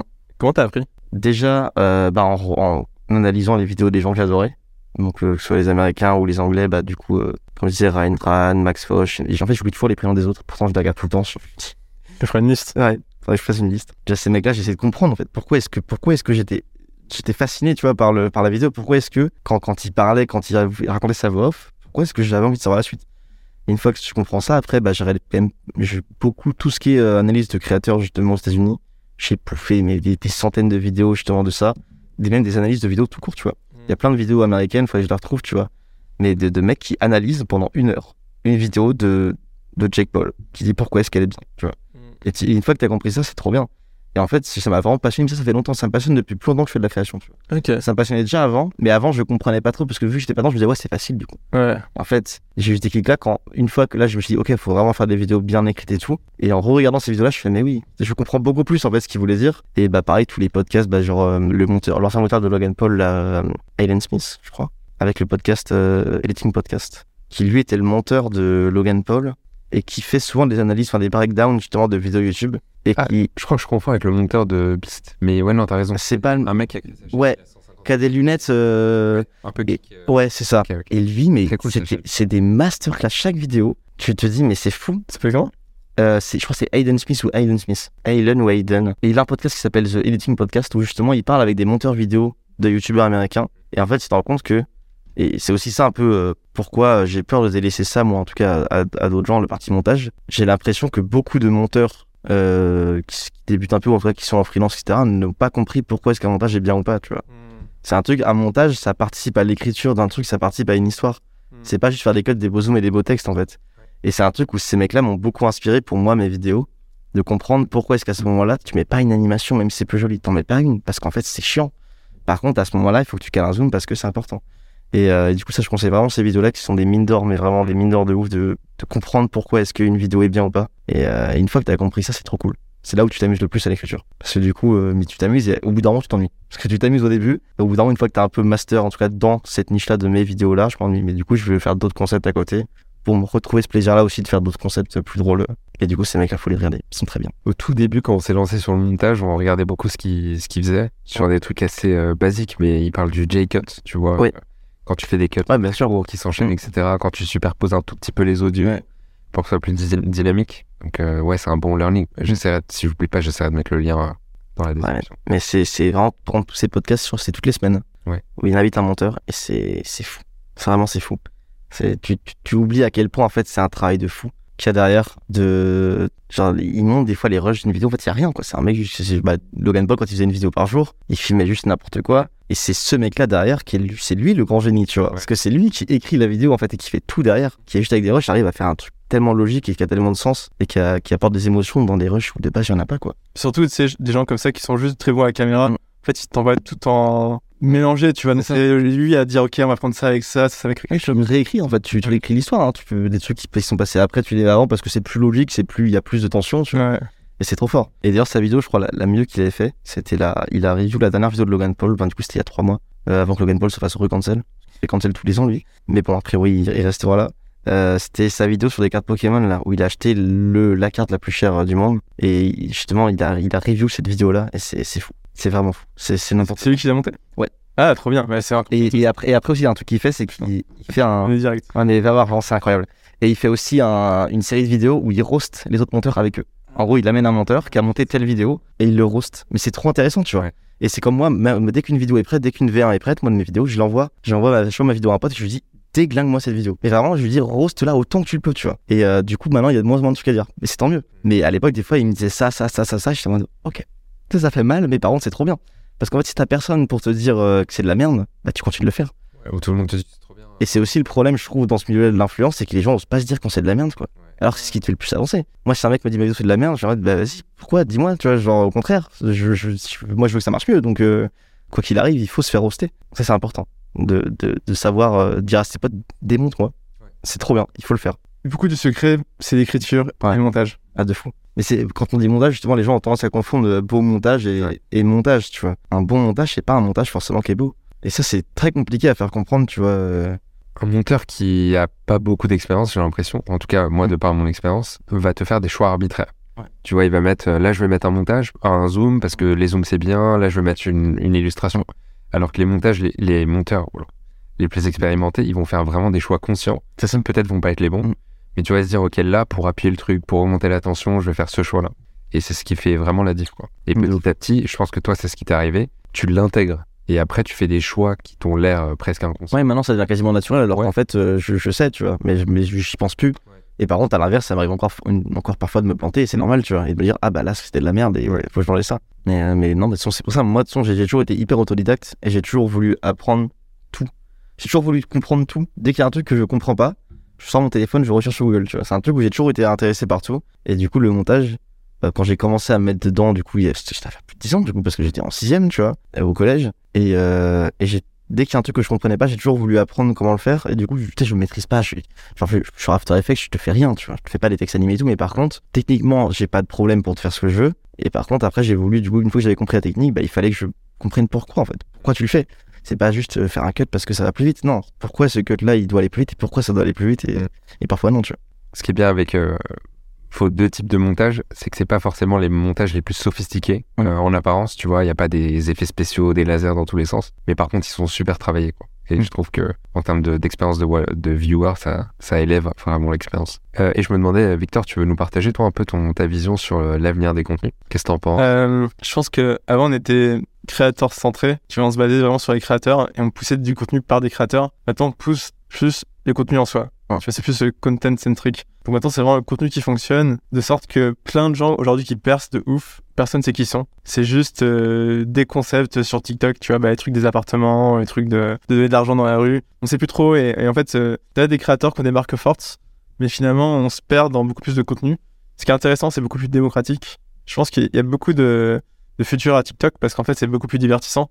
Parce que précisément, on se pose toujours la question de est-ce que ce contenu est intéressant à cet instant T pour les gens, est-ce qu'ils regardent Donc ça évolue vachement. Je pense qu'il va, se passer plein de choses hyper intéressantes. Beaucoup plus de, de monde dans la créateur économie, beaucoup plus de manières de percer. Je pense qu'il y a plein de gens qui vont mourir aussi. Parce qu'il y a tellement de créateurs qui se lancent et qui font des trucs de ouf, notamment une nouvelle génération qui a, qui a ton âge, tu vois, ou même plus jeune, sur TikTok, qui vont mettre à l'amende des youtubeurs installés, tu vois, qui ont l'impression qu'ils font plus d'efforts depuis deux ans j'ai l'impression que juste parce qu'ils sont là, euh, des, des vidéos vont être poussées, tu vois. Petit, euh, je pense, petit baisse d'ego pour tous ces créateurs qui ont euh, 500 000, 1 million d'abonnés sur TikTok et qui vont faire 10 000 vues en, en vidéo parce que finalement TikTok va dire, bah non, c'est non pertinent de montrer tes vidéos euh, aux gens sur TikTok. Et, euh, et voilà, et non, mais trop, trop, trop intéressant, ça va évoluer. Pour moi, TikTok devient YouTube et YouTube devient Netflix. Donc, euh, et Netflix devient cinéma. Et le cinéma décède.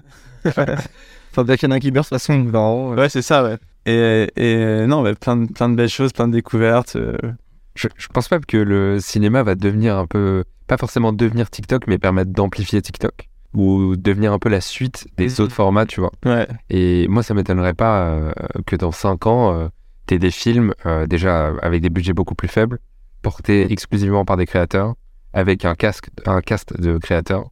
Et du coup, ça permettrait de. Tu vois, Seb, ce qu'il a fait avec son document. Ah, c'est- les- un peu le retour, euh, il ferme la boucle. Mais imagine Squeezie, il dit, bah comme elle fait Necfeu, tu sais Necfeu a dit je fais un docu, je fais projection, il a sold out tous les cinémas pâtés euh, qu'il projetait, tu vois. Ouais, ouais. Et, et sans aucune com autre que bah je suis Necfeu, je sors un nouvel album, tu vois. Et, et si demain Squeezie il fait une dinguerie, il dit ok au cinéma en avant-première, 100 000 places, ça part. Bah oui. Mais bien sûr, ça part. Ouais. Donc euh, effectivement, c'est les nouveaux euh, influents, les personnes influentes, c'est aujourd'hui sur Internet et notamment sur TikTok. Donc euh, c'est sûr, le cinéma va devoir s'adapter. Et plus les gens âgés vont, vont mourir, plus les jeunes vont vieillir, plus il faudra s'adapter à la nouvelle génération parce que aujourd'hui, et, et je vois, on a bossé sur un film que j'ai pas cité, euh, énorme four, tu vois, entre ce que ça a acheté, l'argent qu'ils ont mis en com et la visibilité. Parce qu'en fait, aujourd'hui, les gens ils s'en foutent, tu vois. T'as tellement de contenu bien partout que tu peux pas sortir un film de nulle part euh, sans attente et espérer que ça fonctionne. Je pense que c'est, enfin, c'est possible, mais c'est très compliqué, quoi. Donc, tu vois, ce que je disais par rapport au, budget, etc. Donc, c'est que justement, même là, avec euh, bah, déjà nous, les créateurs, en tout cas surtout sur TikTok et même YouTube à l'époque, on apprend de plus en plus à travailler avec le moins en moins d'argent. Et aussi, même avec tous les outils là en ce moment qui arrivent d'IA et tout, c'est vrai que je pense que le milieu autour de la création, même au cinéma, ça va vraiment changer parce que il y en a qui se gavent depuis des années aussi pour rien. Et on va se rendre compte de plein de problèmes, tu vois, par ça. Bah, à la télé, on en parlait aussi hier, euh, justement, euh, que médiamétrie, par exemple, tu vois, t'as des trucs, euh, c'est bizarre, tu vois. Il y a des trucs, en vrai, les gars, c'est pas normal, c'est louche, tu vois. Et il y a, on va commencer à se rendre compte, je pense. Enfin, il y a, il y a vraiment, va avoir un gros shift, tu vois. Déjà là, depuis six mois, il y a un énorme shift, je trouve, avec TikTok qui a vraiment changé de place dans la société, en tout cas au- auprès du grand public, où avant c'était, bon, l'application où tu avais des conneries, maintenant c'est, bah, je suis plus sur YouTube, je regarde sur, TikTok, tu vois. Et à mon avis, euh, t'as plein d'industries comme ça, de du divertissement qui vont vraiment changer de plus en plus. Parce que bah, c'est ça, c'est un monde où là, euh, c'est en train d'exploser, tu vois. et Ça explose déjà depuis 10 ans, mais il y a un moment où ça va bien falloir que ça pète, tu vois, parce que ça peut pas continuer de grossir indéfiniment sans, euh, sans que ça prenne la place d'autres choses. Donc, euh, j'ai hâte de voir ce que ça va donner tout ça en tout cas. Mais pour moi, TikTok a un avenir plus que certain. Parce que c'est pas pour rien qu'ils sont montés aussi haut, aussi vite. Et surtout, bah, c'est, pour moi, c'est l'algo, c'est le plus logique en fait. C'est que tu, en fait, c'est du renouvellement permanent. C'est que du coup, euh, du coup, vu que c'est à la base, ils sont partis de contenu euh, vraiment du contenu fast-food, tu vois, où tu postes et ça, ça disparaît au bout d'un jour. Là, ils commencent à pousser du contenu pour que ça reste un peu plus longtemps sur la plateforme. Tu vois, il y a des vieilles vidéos à moi qui rebercent et tout. Mais par contre, pour autant, il y a un, il y aura toujours un, une valse, tu vois, de créateurs parce qu'en fait, un créateur, s'il a eu de la chance pour personne d'un coup, qu'il n'a pas réussi à, à comprendre pourquoi il marchait et à trouver des manières de pérenniser ça, il va mourir. À, à l'instant, par contre, de l'autre côté, tu auras un autre qui va arriver d'un coup, qui sera motivé, qui pendant un mois va se buter qui va réussir à percer d'un coup. Du coup, pour moi, cette plateforme-là, en tout cas, elle va rester, voire même surpasser beaucoup d'autres. Et par contre, en termes de, euh, d'économie des créateurs, je sais pas justement où est-ce que ça va aller? Est-ce qu'on va quand même avoir au bout d'un moment, un- comme sur YouTube, on va finir par avoir quand même un pôle, euh, en tout cas en haut, une sphère qui va plus trop bouger? Ou est-ce que ça va continuer de. Je pense que en vrai aujourd'hui, euh, t'auras beau avoir 5 millions d'abonnés, ta vidéo elle est pas ouf. Ouais. Elle est pas vue. Ouais, bien sûr. mais- Ouais, moi, je pense, tu vois, je, pense- je parle plus de, au bout de 5 ans d'expérience, ceux qui ont réussi à rester en haut, bah, ils sont tellement bien entourés, ils connaissent tellement le truc, est-ce que ça va aussi, ils vont juste plus bouger? Après, on disait ça de YouTube, et en vrai, euh, euh, YouTube, euh, ouais. Même des gros gros Ouais. youtubeurs euh, qui sont pas renouvelés, ils sont morts. hein. Bah, parce que dernièrement, on en voit plein, hein, que ça marche moins, ou parce que, bah, juste, en fait, on- c'est moins intéressant de regarder ça alors qu'il y a d'autres contenus beaucoup Mm. plus cool, euh, plus frais, quoi. Moi j'en pense un notamment, peut-être tu, tu couperas le nom. Je dis quand même, c'est euh, comment il s'appelle ce gars? Et lui, c'était, je suis allé voir sa dernière vidéo, Ouais. c'est dé- déjà euh, très peu de vues et, euh, et en plus, je trouve ça vraiment pas intéressant, tu vois. On s'en fout. Par contre, maintenant, il y a que, il y a, y a- y a- à part Squeezing, il y a plus Ouais. dans le top. Si Amixem, je regarde. Alors, justement, Amixem, j'ai complètement arrêté de regarder, et maintenant, je regarde beaucoup depuis un an ou deux. Ok. Et alors, par contre, c'est justement, c'est des vidéos qui sont justement pas du tout optimisées comme moi, j'ai des vidéos que j'aime bien regarder, Ouais. mais je les trouve trop cool, tu vois. Parce que aussi, bah, son crew, j'aime beaucoup, tu vois, les gars avec qui il est et tout. Et c'est un des seuls que je regarde, tu vois. Mm. Et sinon, euh, ouais, J'ai l'impression qu'ils sont installés, ils sont en mode on est marrant, on est connu, c'est bon. c'est ça. Ouais. Alors que, bah non, mais après, là, ils se rendent compte. hein. La plupart, ils ont tous fait une petite pause, ils commencent à se remettre en question et tout, mais surtout, ils ont peur, quoi.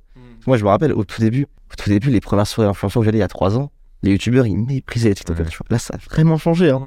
Ils se rendent compte qu'en fait, ouais, c'est ça, tu vois, ça a vraiment changé de fou. Et c'est trop marrant, tu vois, à quel point ça a évolué.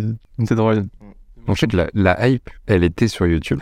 Quand tu voulais être hype, fallait checker les derniers youtubeurs. Et là, aujourd'hui, ça devient TikTok. Bah oui. Et c'est là où on est bien, parce que nous on est installé sur TikTok. Mais on arrive au moins, parce que du coup, on arrive où c'était le plus simple de percer. C'est Et du coup, on a, eu, on, a, on a eu le temps maintenant de comprendre comment ça marchait pour avoir un truc solide. Ouais. C'est trop bien. On a, il y a eu une bonne partie de chance au début. Après, par contre, bah, après, il a, fa- il a fallu euh, il a quand même comprendre pourquoi ça marchait et tout. Et, mais Puis on a fait des vidéos longues, du coup, on est arrivé quand il y a la monétisation. dès le début, on a réussi à attaquer dès qu'il fallait. Tous les mecs qui faisaient des trends, ils se sont dit vas-y, on va faire des vidéos longues, euh, story time pour essayer de gagner la, la Ouais, ça, ça, a marché, ça a marché deux semaines. Quoi. Ça marchait deux semaines. Ouais, bien sûr. Et là, c'est finito parce que je pense à déjà Lego quand il voit que t'es plan fixe euh, Mm. ou face cam, il fait vas-y, ciao. Ouais, ah, c'est clair. Moi, j'en avais fait une pour euh, Fondation Abbé Pierre Ouais. où j'avais pris la trend des appartements. Ok. Et en fait, c'était une meuf qui vivait dans un 9 mètres carrés.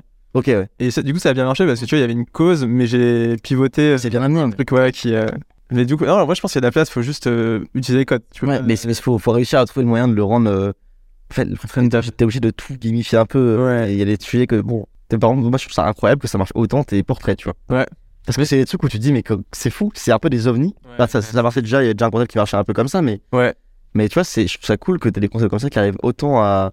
Alors, le problème, c'est qu'à une époque, je pense que ça, ça cartonnait parce que euh, c'était nouveau et TikTok adore la nouveauté. Et là, j'en ai mis que j'aime vraiment beaucoup, qui Ouais. marche super bien sur Instagram. Et je pense sur TikTok, mec, c'est. Ah ouais, c'est des ouais. bam, c'est des fours de ouf. Parce que autant ça apporte beaucoup de valeur et t'as un engagement qui est gigantesque, tu vois, t'as genre euh, 25% d'engagement. Ouais. Tu vois, une personne sur quatre euh, like Ouais, c'est pas mal. Mais euh, en fait, euh, les gens ils sont pas pour ça, tu vois. Donc malheureusement, euh, aujourd'hui, pour moi, ce format qui est un peu venu, effectivement, parce que très calme, très. euh, marche moins. Par contre, le format photo sur TikTok, mais c'est fou comment ça marche bien. Bah, ouais. Moi, dans mes portraits, justement, je dis, j'ai que des mèmes ou des voitures, mais j'ai aussi juste beaucoup de. le carrousel. Je suis devenu un, ouais, je suis devenu un peu un vieux. Des vidéos de design d'appartement. Ah, aussi, ouais. Et vraiment, Ouais. c'est des vidéos où t'es- t'as un texte après qui fait genre 4000 pages. mais par contre, les photos, ça fait genre des 1 million de likes. Ouais, t'as une musique un peu mood. Même là, sur- sur- pour moi, quand ils mis des photos, je dis, mais les gars, vous avez pas essayé de copier Instagram chané, tu vois. Ouais. Ça marche de fou. Ils sont vraiment en train de grind tous les terrains. Après, donc, ces stories, c'était éclatax. Hein. Les stories, c'est à chier, hein. Plus par ça, on y reste. Mais par contre, sur le reste, ils sont trop forts. Ils arrivent à bouffer de partout, tu vois. Ouais. C'est vraiment une strat, euh, c'est très très fort. Même maintenant, quand t'as une vidéo, tu peux mettre en plein écran et enlever tous les trucs. Et surtout, une vidéo euh, longue de 10 minutes qui est en format horizontal, tu peux la mettre en paysage et avoir plus rien sur l'écran, t'es sur YouTube. Ça, il le fait automatiquement ou tu Non, par tu dois le faire pour l'instant. Mais il sur un bouton, ça va. Ouais. Je peux- en fait, s'il le mettrait automatiquement, ça niquerait l'expérience de scroll. Mais là, je trouve que c'est trop caché pour l'instant. Mais ça, pareil, c'est des tests, tu vois. Je teste plein de choses. L'upload. Quand tu l'uploades, tu dois cocher un truc ou Ah non, tu euh, en fait, tu, par contre, tu l'uploades en format 16 neuvième et pas 9 16 quoi. Tu l'uploades en format vraiment. euh, C'est ce que j'ai fait sur une vidéo où je crois que ça marche pas. Ah ouais bon. Peut-être t'as rajouté du texte au-dessus, peut-être. Mais vraiment, tu rajoutes rien. Souvent, je trouve ça vraiment ouf, quoi. Vraiment, t'as une expérience de visionnage, t'es sur YouTube. C'est. Et tu te souviens à l'époque où t'avais des, genre, des, des extraits genre de C'est mon choix, Mm. coupés en 17 parties. T'as des films, t'as des films entiers là, sur cette vidéo. ça, ça, ça, ça butait. Ça marchait bien, tu vois. Déjà, c'était la partie 1, la partie 2. Moi, je regarde. hein. Je suis client de ce genre. Ah, mais L'époque où tu devais scroller et tu savais pas où c'était dans le. Oui, c'est hyper drôle parce qu'il y en a qui sont épinglés et tout, t'arrives pas à trouver la bonne. c'est- C'était l'enfer. En termes d'engagement, c'est pas. Bah. Ouais, des fois, je dis, moi, je tombe sur des, des, pareil, des vidéos genre en- envoyées spéciales, tu sais, sur, sur TikTok, je, je, je me prends en jeu, tu vois. Ah. Parce qu'encore une fois, ils sont très bien écrits, ces, ces trucs-là. Et du coup, en fait, tu te retrouves aller sur un compte shady, là, qui, qui poste plein d'émissions. Euh... Et là, putain. Donc, TikTok est très très fort. J'ai hâte de voir euh, comment ça évolue, mais euh, putain, en deux ans, la tournure qu'ils ont pris, c'est c'est fou. Ouais. C'est en train de bouffer tous les marchés. Et en vrai, tant mieux, parce que je trouve que ça, ça bah, le milieu de la création commençait à bah, être chiant, quoi. C'était de ouf. Ils, ils étaient installés, les youtubeurs. Plus d'efforts, mais ce qui est compréhensible aussi, parce qu'au bout d'un moment, les mecs. Facile. Ouais, mais tu vois, les mecs, ça ça fait 8 ans ils se disent, bon, on a trimé, tu vois, allez, maintenant, on, on rentre tranquille, on amasse, et mais le problème, c'est que, bah, on en parlait tout à l'heure, des OP euh, skippables. Maintenant, les youtubeurs, ouais, ils font l'intro, concept de fou, maintenant, OP dans un autre, euh, un autre champ, euh, la vidéo, genre 15-20 secondes d'OP, mais tout le monde le skip. Je pense que t'as, sur une vidéo à un million de vues, en vrai, t'as 10 000 personnes qui l'ont vu, je pense vraiment, hein. Je pense que très, très, très, surtout, surtout vu que les gens regardent beaucoup sur mobile, ça va hyper vite. Je trouve que c'est designé pour que tu les passes. Mais oui. Tu vois, on dirait qu'ils font vraiment tout. tu vois, alors attention maintenant, publicité. Fond noir, le timer, le timer. Mais des fois, ils mettent carrément le rendez-vous à, à 2 minutes 35 pour passer. Mais comment la marque accepte ça? Je trouve ça fou. Comment la marque, dans un gros budget, accepte ça C'est la pire intégration possible. Là, on revient vraiment au modèle de la télé, quoi. Sauf qu'en plus, c'est parce qu'il est gratuit. Du coup, tu, vraiment, tu perds tout le truc. euh, ouais. Peut-être que les gens skippent pas. hein. Peut-être que dans, quand, dans les stats, je- que les marques sont pas assez avancées, je pense, euh, dans leur éducation aux, aux métriques euh, YouTube pour dire ok, euh, partage-moi la rétention à 20 Ouais. secondes. etc. Alors que maintenant, en plus, n'importe qui en a accès maintenant. C'est public. Maintenant, tu peux voir hein, sur une Et- vidéo euh, où est-ce qu'il y a le pic de visionnage. À chaque fois, tu vois le pic, il est juste après l'OP. Parce que les gens ont sont avancés jusqu'à l'OP. Ouais, mais les marques demandent pas trop, ou les créateurs demandent pas, tu vois. Parce qu'ils savent que c'est une douille, tu vois. Je trouve ça fou, tu vois. Ouais. Je trouve ça con. Enfin, les marques, faut qu'elles s'en rendent compte. Et qu'elles viennent chez nous. Qu'elles viennent sur TikTok. Bon, c'est le cas, mais. C'est comme les marques qui demandent, ouais, en story, euh, combien de gens ont cliqué sur l'URL Ouais. pub, tu vois.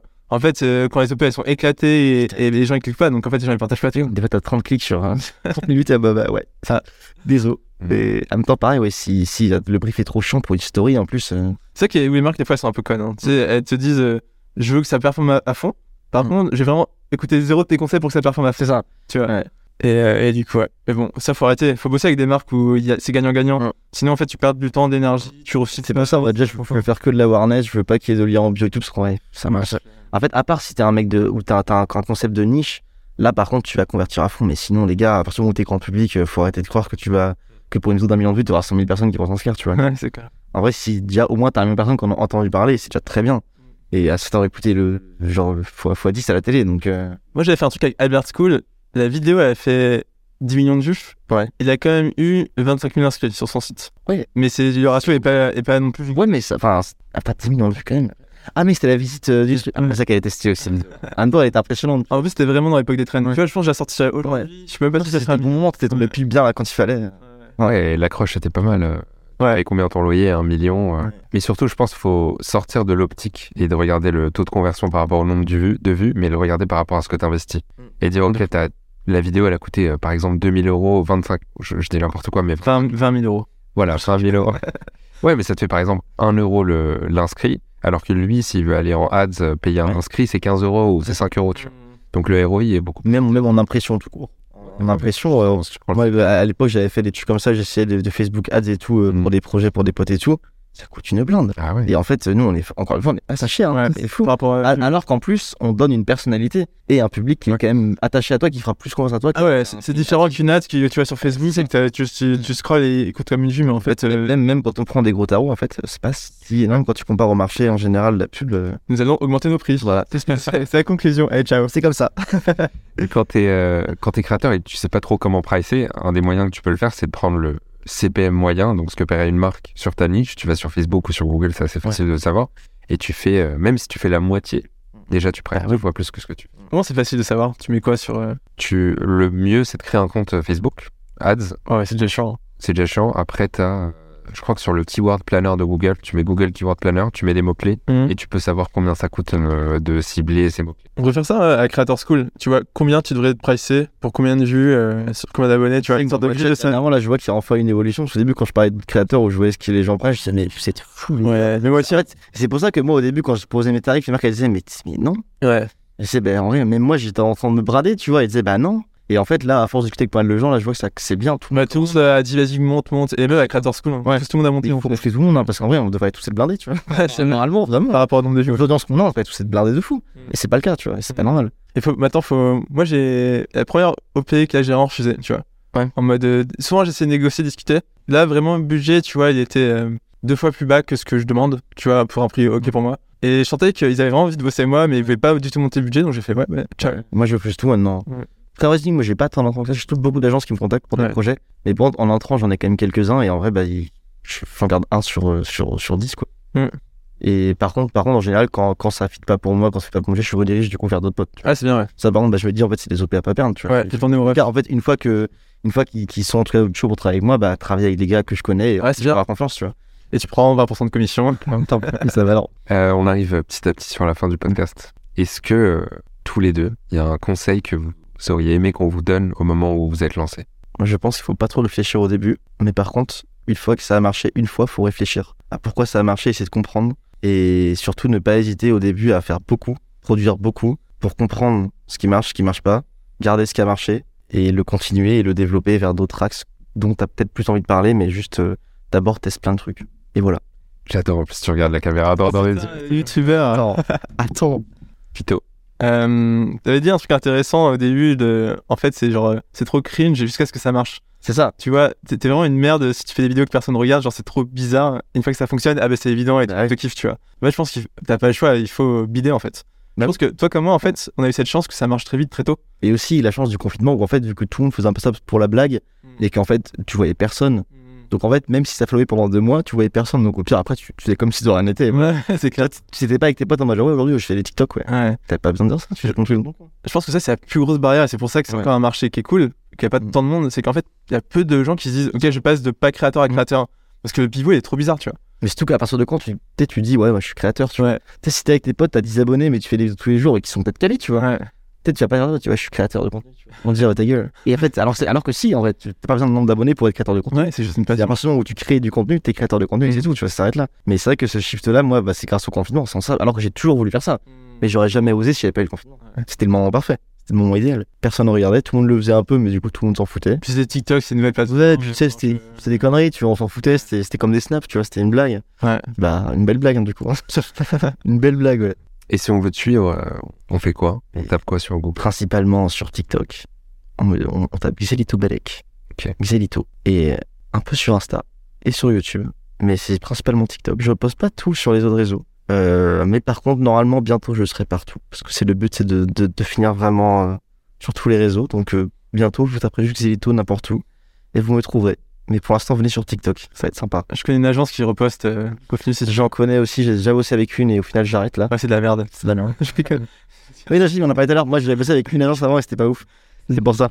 C'était mal passé parce qu'ils m'écoutaient pas. Ils repostaient mes vidéos sponsors. Je leur disais, mais les gars, vous êtes. Enfin, ils n'importe quoi. Mais tu vois, genre Chrome, en vrai, même si tu l'as pas vendu, ça vaut le coup de la reposter. Ah non, bien sûr. Mais là, même. Tu sais, tu avais vendu Chrome le fait que ça cross-platform? Euh, j'avais vendu euh, Reels, Shorts. Ok. Et TikTok. Mais Shorts, j'avais automété. Les vidéos, ils ont fait 308, tu vois. Mais c'était histoire d'eux, comme ça, je le dis, voilà. Victor, si on veut te suivre sur les réseaux, euh, qu'est-ce qu'on qu'est-ce qu'on tape? Victor Apchi sur Insta, Vito Vidéo sur TikTok. D'ailleurs, c'est marrant parce qu'il y a, il y a un, il y a un jeune qui m'a reconnu, il a fait Ah, c'est Vito Vidéo. c'est le prénom, non? C'est drôle. Et euh, Yogi Ultime sur Instagram, euh, sur lequel je suis associé. Qui est Ultime qui partage euh, des bons plans et des adresses à Paris. Exactement. Beaucoup de street food. Ouais. Et on fait, putain, des short du coup. euh, J'ai une une vidéo sur Pâques. On a fait le, le chocolat le moins cher de Paris versus ce chocolat le plus cher de Paris. Et on finit dans un, dans un palais 5 étoiles euh, avec un truc euh, en 80 éditions dans le monde. C'est une boîte de vidéo, je pense. Non, stylé, ouais, Ouais. trop cool. Et rappelle-nous au cas où, euh, la Creator School, c'était Creator School Paris. Ouais, creatorschool.paris, le meilleur projet de 2023 en toute objectivité. Ok, trop cool. Bah merci beaucoup. Et puis on se dit euh, à une prochaine. À une prochaine. Merci à toi.